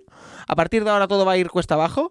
Eh, te espero la semana que viene con más. Y el viernes, el viernes, perdón, el rincón del college. O sea que. Correcto. Rafa se va a cascar tres podcasts esta semana. Que ahí está- ahí Rincón está. del College, donde, donde ya haciendo promoción haremos el análisis del partido tan igualado entre Alabama y Texas y esa jugada controvertida en la endzone de los, de, de los Crimson Tide. O sea que mm, yo creo que será un gran programa. Ahí lo tendremos. Eh, Santiago Tomás, y como siempre, un auténtico placer y te espero en la próxima. Un auténtico placer y como digo siempre sobre Vikings y en general sobre esta primera semana, ni los que han ganado son tan buenos, ni los que han perdido son tan malos. Todavía nos queda mucha temporada y todavía queda mucho por asentarse por parte de todos los equipos. Como diría Manolo Preciado, ni ahora ni antes éramos tan malos, ni ahora somos el Bayern de Múnich. Así que eh, ahí queda eso. Santiago Tomás, y te espero la próxima.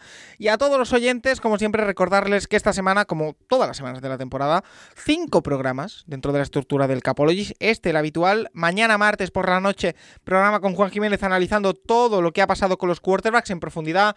Hablaremos de Burrow, hablaremos de eh, Trey Lance, hablaremos eh, de todo lo que ha sido eh, de Jalen Hart, de, de todos, de todo lo que nos preguntéis. Ahí estaremos para analizarlo con nuestro querido maestro, con Juan Jiménez. También el comisionado para hablar de Fantasy el jueves, a ver qué tal os ha sido o os ha ido con vuestras eh, ligas fantásticas y vuestros equipos. Me ha ido bastante bien a mí, por cierto. Eh, el viernes, Rincón del College y el sábado domingo, Intrahistoria. Así que semana muy completita. Ya en camino el jueves ese partidazo Chips Chargers para arrancar la semana 2. Antes hay que cerrar la 1 con ese partido eh, lunes noche entre Seattle y eh, Denver, que estaremos muy pendientes y que comentaremos con Juan. Así que nada, seguimos aquí en el Capologist, toda la actualidad de la NFL, el podcast sobre la NFL más interactivo que os vamos a seguir trayendo semana tras semana. A la próxima.